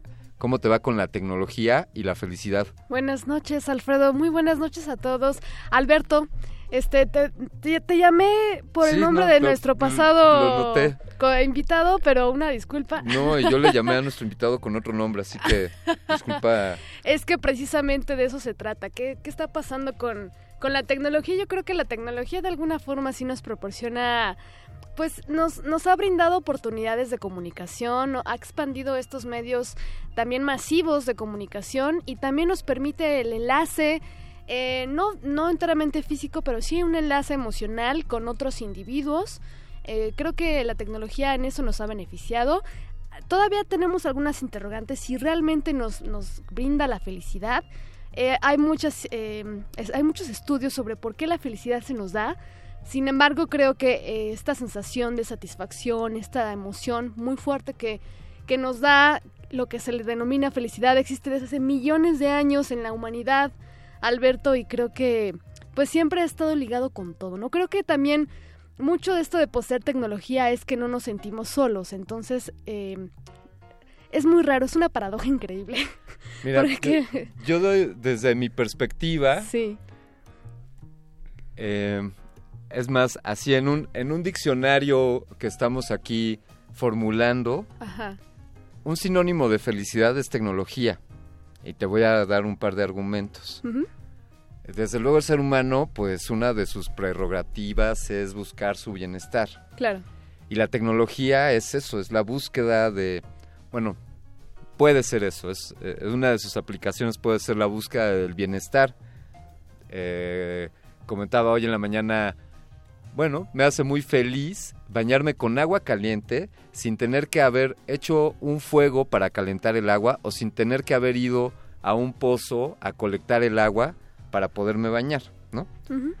me hace muy feliz poderme bañar con agua caliente, así como me hace muy feliz eh, manda- entrar a mis redes sociales eh, desde mi teléfono, que sería pues ya tecnología, digamos, contemporánea, sí, pero lo que hablo del poderse bañar con agua caliente, eso es tecnología. Claro. Es más, es tecnología, me hace muy feliz poderme vestir. Y eso es resultado de un desarrollo tecnológico, el que podamos usar estas prendas que usamos, más allá de, de la marca o que, que quizá ahí ya empiezan, vienen otros eh, matices como el que quizá haya alguien a quien le haga más feliz utilizar cierto tipo de, cierta marca de ropa que otra, ¿no? Claro. Eh, yo por eso lo decía con, pues ya con, con tener algo que vestir, pues ya nos hacemos felices. Y de esa manera es que me, me hace muy feliz poder tomar un transporte para llegar de un lugar a otro y no tener que caminar. Eh, me hace muy feliz, desde luego, poder hablar por teléfono, poder enviar un correo electrónico, sin duda, o poder estar aquí en este resistor hablando con, contigo y con nuestra audiencia. Claro, digamos que depende de cada quien, ¿no? Sí, exacto. Y pues esta noche tenemos a, a un par de invitados que nos pueden dar su punto de vista sobre y qué opinan Sí. si es que la tecnología nos ha nos da la felicidad o eh, estamos ante una época en la que bienestar. Esta noche vamos a hablar un poco más de esto y quién es el siguiente invitado de esta noche, Alberto. Favor, Bien, pues, pues tenemos para, para, como dices, comentar en torno a... Era un poco difícil decir a quién, a quién le llamamos para hablar sobre tecnología y felicidad. eh, a un filósofo, un budista me diría abstente de todo y olvida la felicidad, digo, olvida la tecnología y ahí encontrarás la verdadera felicidad, eh, decíamos un filósofo o un tecnólogo, pero decidimos esta noche invitar a un maestro en administración de negocios por el Tecnológico de, Estudio, de Estudios Superiores de Monterrey, que también tiene un, un diplomado en Product Marketing por High Tech en la Universidad de California en Berkeley y es Country Manager de la empresa VMware.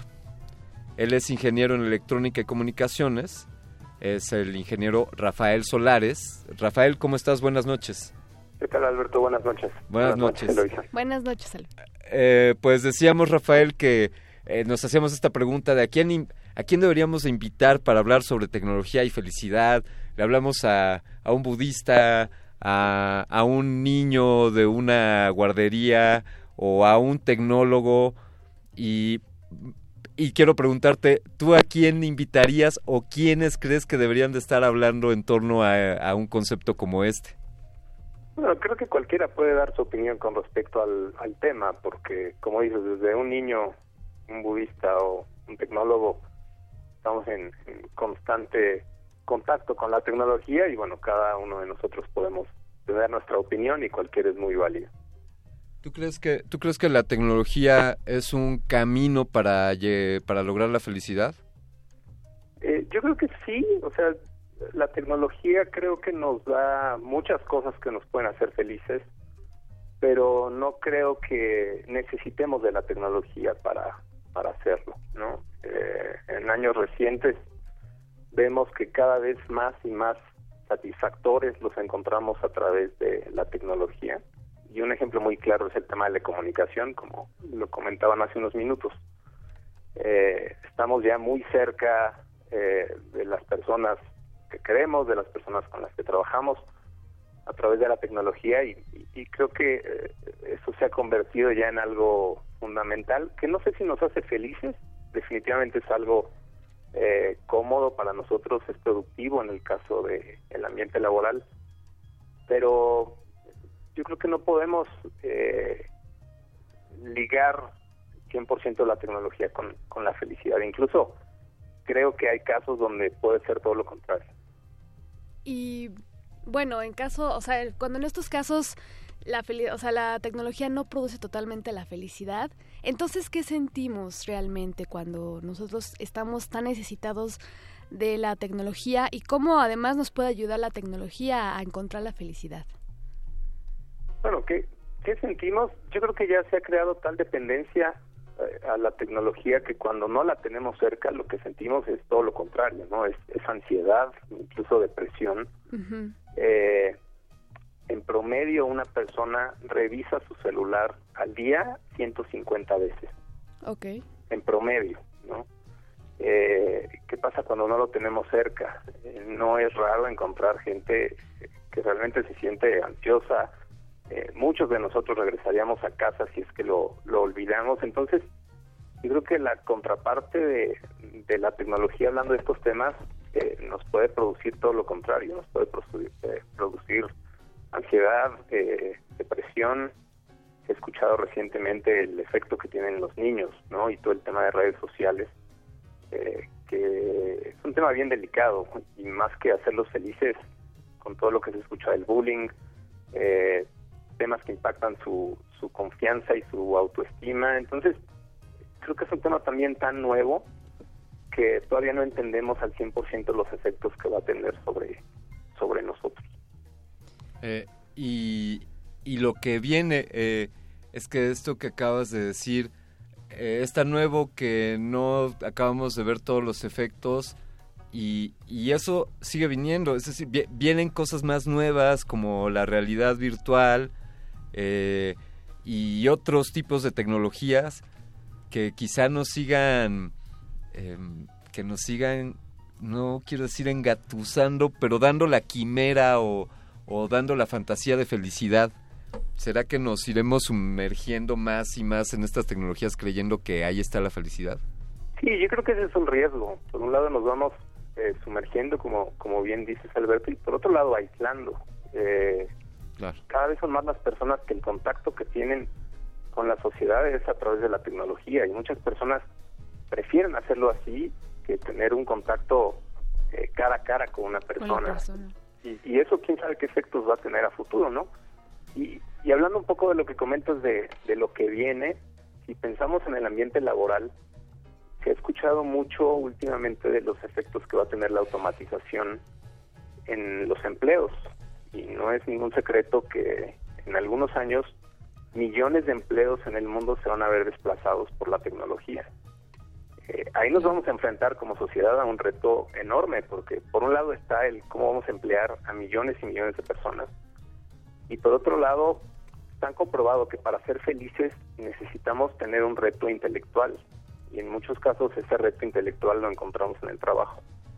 Cuando la tecnología nos, eh, nos reemplaza y dejamos de tener ese reto intelectual, ¿qué va a ser de nosotros? Entonces, creo que también es un tema que, como dices Alberto, viene y no hemos todavía entendido las consecuencias eh, tanto en la parte laboral como en la parte social. Claro, y bueno, a mí me a mí me surge una gran duda este hablando sobre cómo nosotros cada vez estamos dependiendo más de la de, de estos dispositivos, eh, más allá de entablar una relación personal con alguien, también están de, algún, de alguna forma eh, las redes eh, tecnológicas nos están creando tendencias, ah, nos están creando algunos gustos, hacer eh, tener ciertas características y cierta personalidad. Yo creo que eso se debe también a la capacidad que tiene la tecnología de personalizar nuestra experiencia. Ajá. Eh, si entramos a, no sé, a redes sociales, por ejemplo, o aplicaciones tipo Netflix, Spotify, la experiencia que cada uno de nosotros tiene con esta aplicación, podemos decir que es única, porque conforme más las usas, más se va personalizando tu experiencia.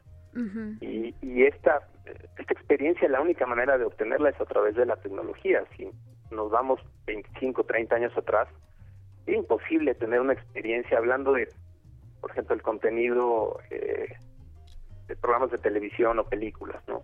Pues había cuatro canales de televisión abierta y era lo que todo México veíamos. Eh, ahora está tan personalizado gracias a los algoritmos y, y a todo el tema de inteligencia artificial que empiezan a tener estas aplicaciones. Ese tipo de experiencia, la única manera de obtenerla es justamente a través de la tecnología, pero pues eso también es un riesgo porque cuando esta tecnología ya no está, ¿qué va a pasar, no? Eso está permanentemente. El, el incentivo, eh, la endorfina que nos libera el encontrar alguna alguna recompensa, ¿no? Esto que hablabas de 150 veces por lo menos al día, eh, quizá hasta, hasta ya se haya quedado un poquito baja esa estadística. Y ha- hay también algo en torno a que buscamos una recompensa, eh, est- estamos esperando el mensajito, aquel que a ver si nos llega en algún momento.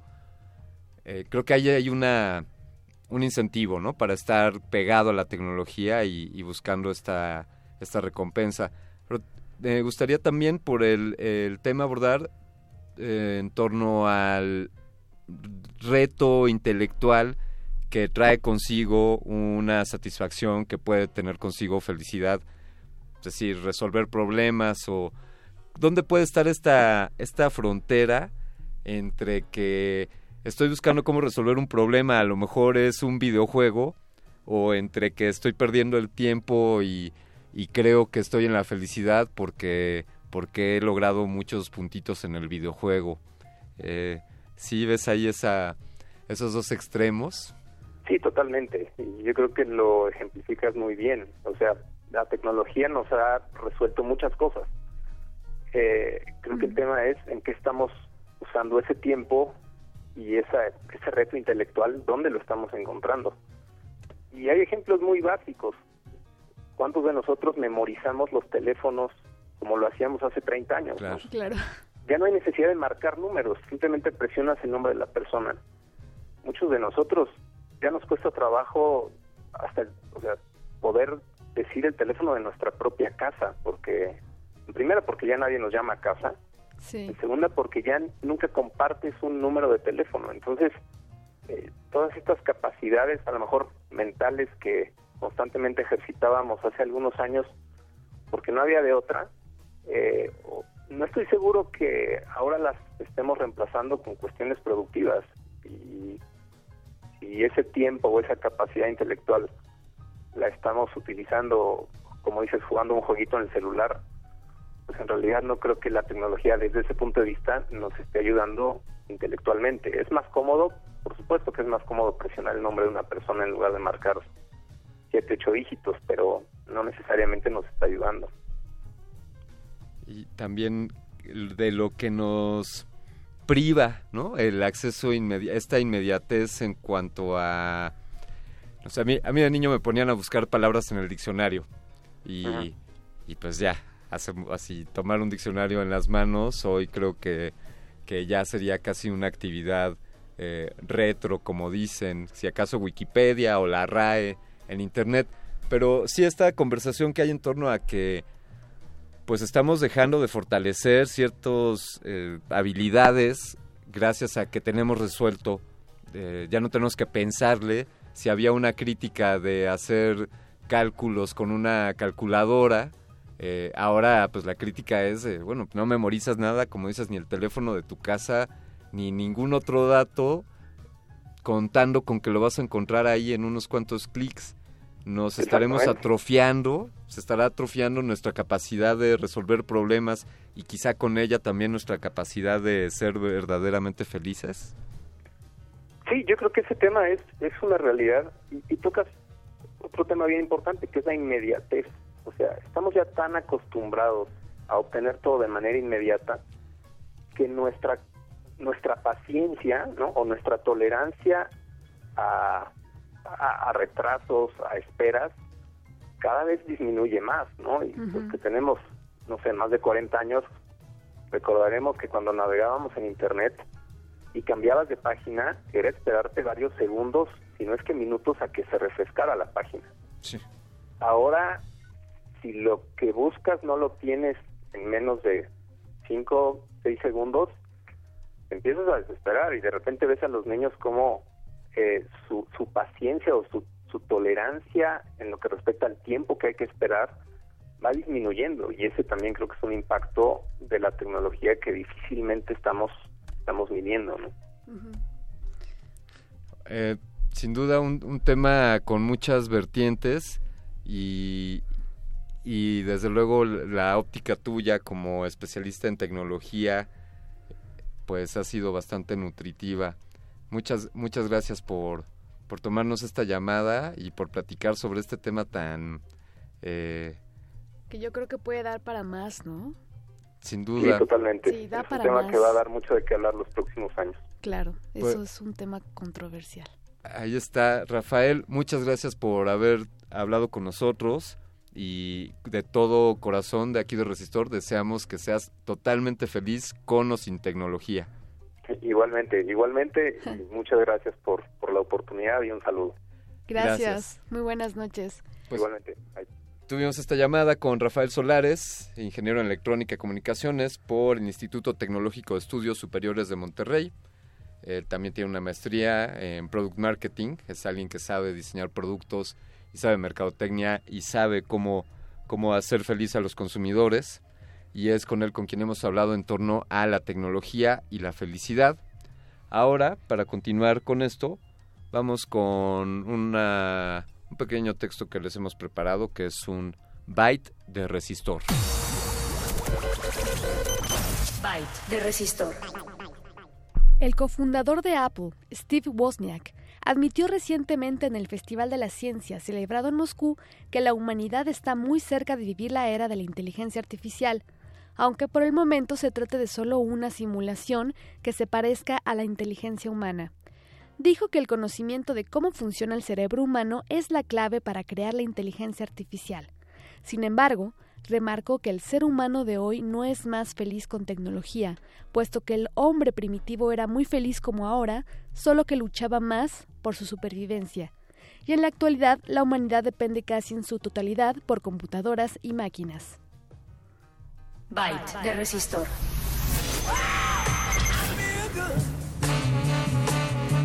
I knew that I would not. I've feel good. I knew that I would not. So good, so good. I got you. I feel nice. A sugar and spice. I feel nice. A sugar and spice.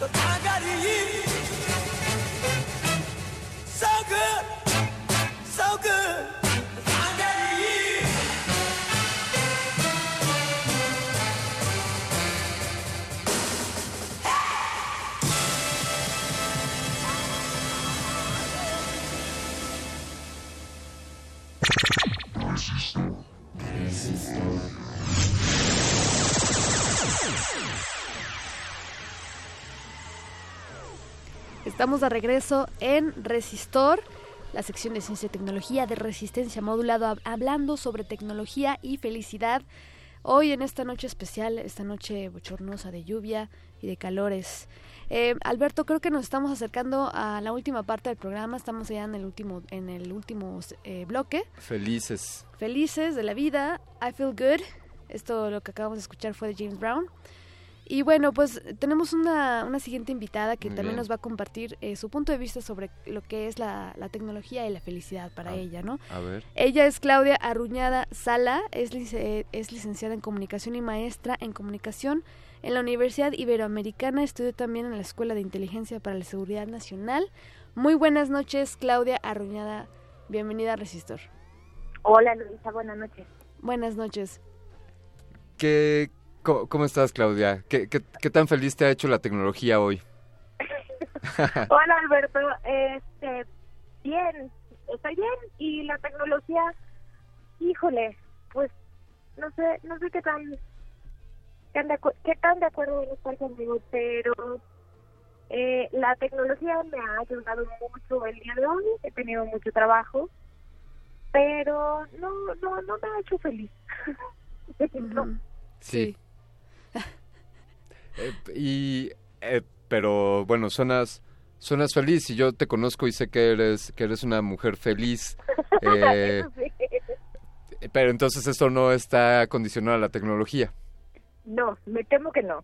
Me temo que el- la tecnología sin duda es una herramienta que, que me ha llevado a cosas que me hacen feliz, me, me han conectado con personas que me hacen feliz, eh, me mantienen cerca de mi familia, me recuerdan cosas de mi pasado, me facilitan ciertos aspectos de mi trabajo, muchos aspectos de mi trabajo, pero no sé, yo, yo me atrevería a decir que pues que la felicidad no podríamos asignársela precisamente a una cosa o a una persona, sino más bien como todo un proceso interno y nos valemos de lo que está al alcance de nosotros para complementar ese proceso interno.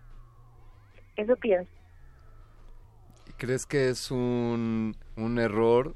Bueno, asumo que, que lo crees. eh, ¿Crees que es un error y que vivimos en ese error quienes estemos tan inmersos o quienes estén tan inmersos como para privarse de otras experiencias más allá del estar frente a una pantalla creyendo que ahí están encontrando la felicidad? Híjole, creo que es algo paradójico, porque creo que asignarle la felicidad a la pantalla sí podría ser un desperdicio, pero también creo que la pantalla nos va a permitir eh, vivir experiencias que nos van a enriquecer. Por ejemplo, hace poco en, un coloquio en el que participé en el Instituto Nacional de Psiquiatría, hablábamos sobre realidad virtual, sobre eh, algunos programas que existen de realidad virtual, no solamente para evidenciar aquellos horrores eh, que se están viviendo, las guerras en, en el otro lado del mundo, o las cosas que vive una persona que está en aislamiento en una cárcel, sino también eh, un programa muy interesante que eh, le da la oportunidad a personas que son parapléjicas o personas que están desahuciadas o que por alguna razón están en cama y no pueden salir de cama, les dan la oportunidad de a través de realidad virtual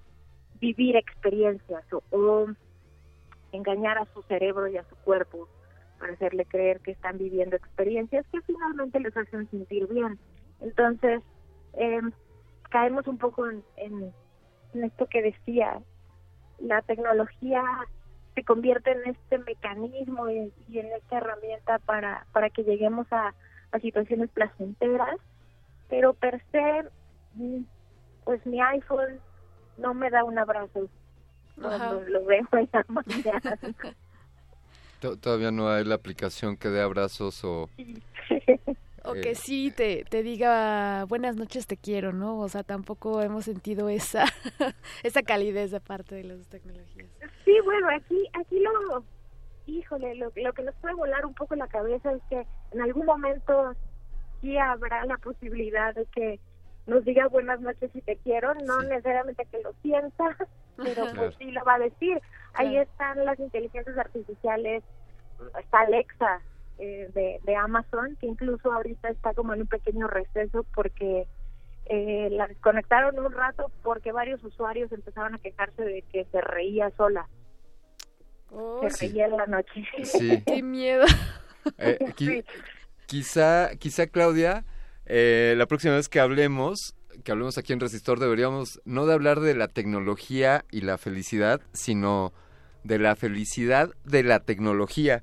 Y quizá estemos Exacto. entrevistando a Alexa para preguntarle de qué se reía. Seguramente. Exactamente. O le vamos a pedir a Siri que nos cuente un chiste. Híjole, ¿qué tal cuando Siri sea stand-up comedy? Estamos cerca, cerca. Sí, Sí, esas cosas por supuesto que van a pasar y entonces volvemos a, a este a esta reflexión. ¿Es, es la felicidad algo que existe o es una simulación? Es, Alexa riéndose es parte de, de la programación que trae o ya el desarrollo de, de su propia inteligencia artificial eh, que Claro. ya está llegando a, a puntos de sentirse contenta verdaderamente. Digo, que le den claro. por a las 3 de la mañana mientras todos dormimos, pues a nosotros nos parece aterrador, pero pues, quizá ella lo está disfrutando. querida Claudia, a nosotros nos ha dado mucha felicidad hablar contigo esta noche. Desafortunadamente el tiempo, el tiempo se nos ha venido encima. Esperamos, esperamos verte pronto y queremos agradecerte que nos hayas tomado esta llamada.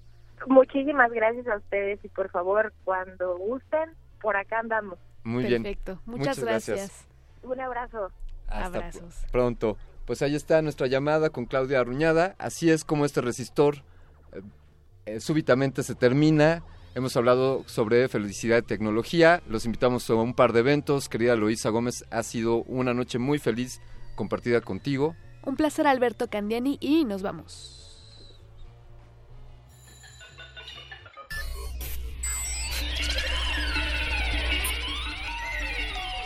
La inoculación simbiótica de conocimiento ha finalizado. Esperamos aprender más de ti en un futuro cercano. Buenas noches. Resistor.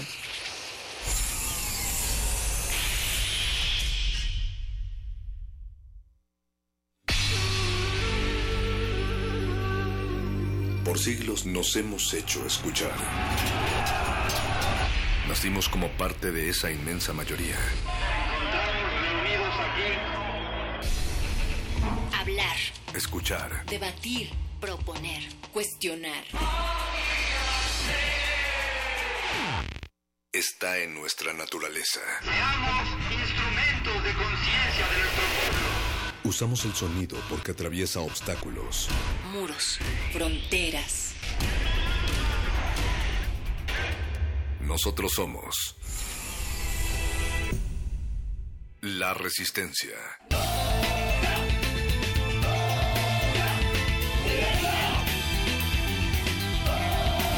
Resistencia modulada.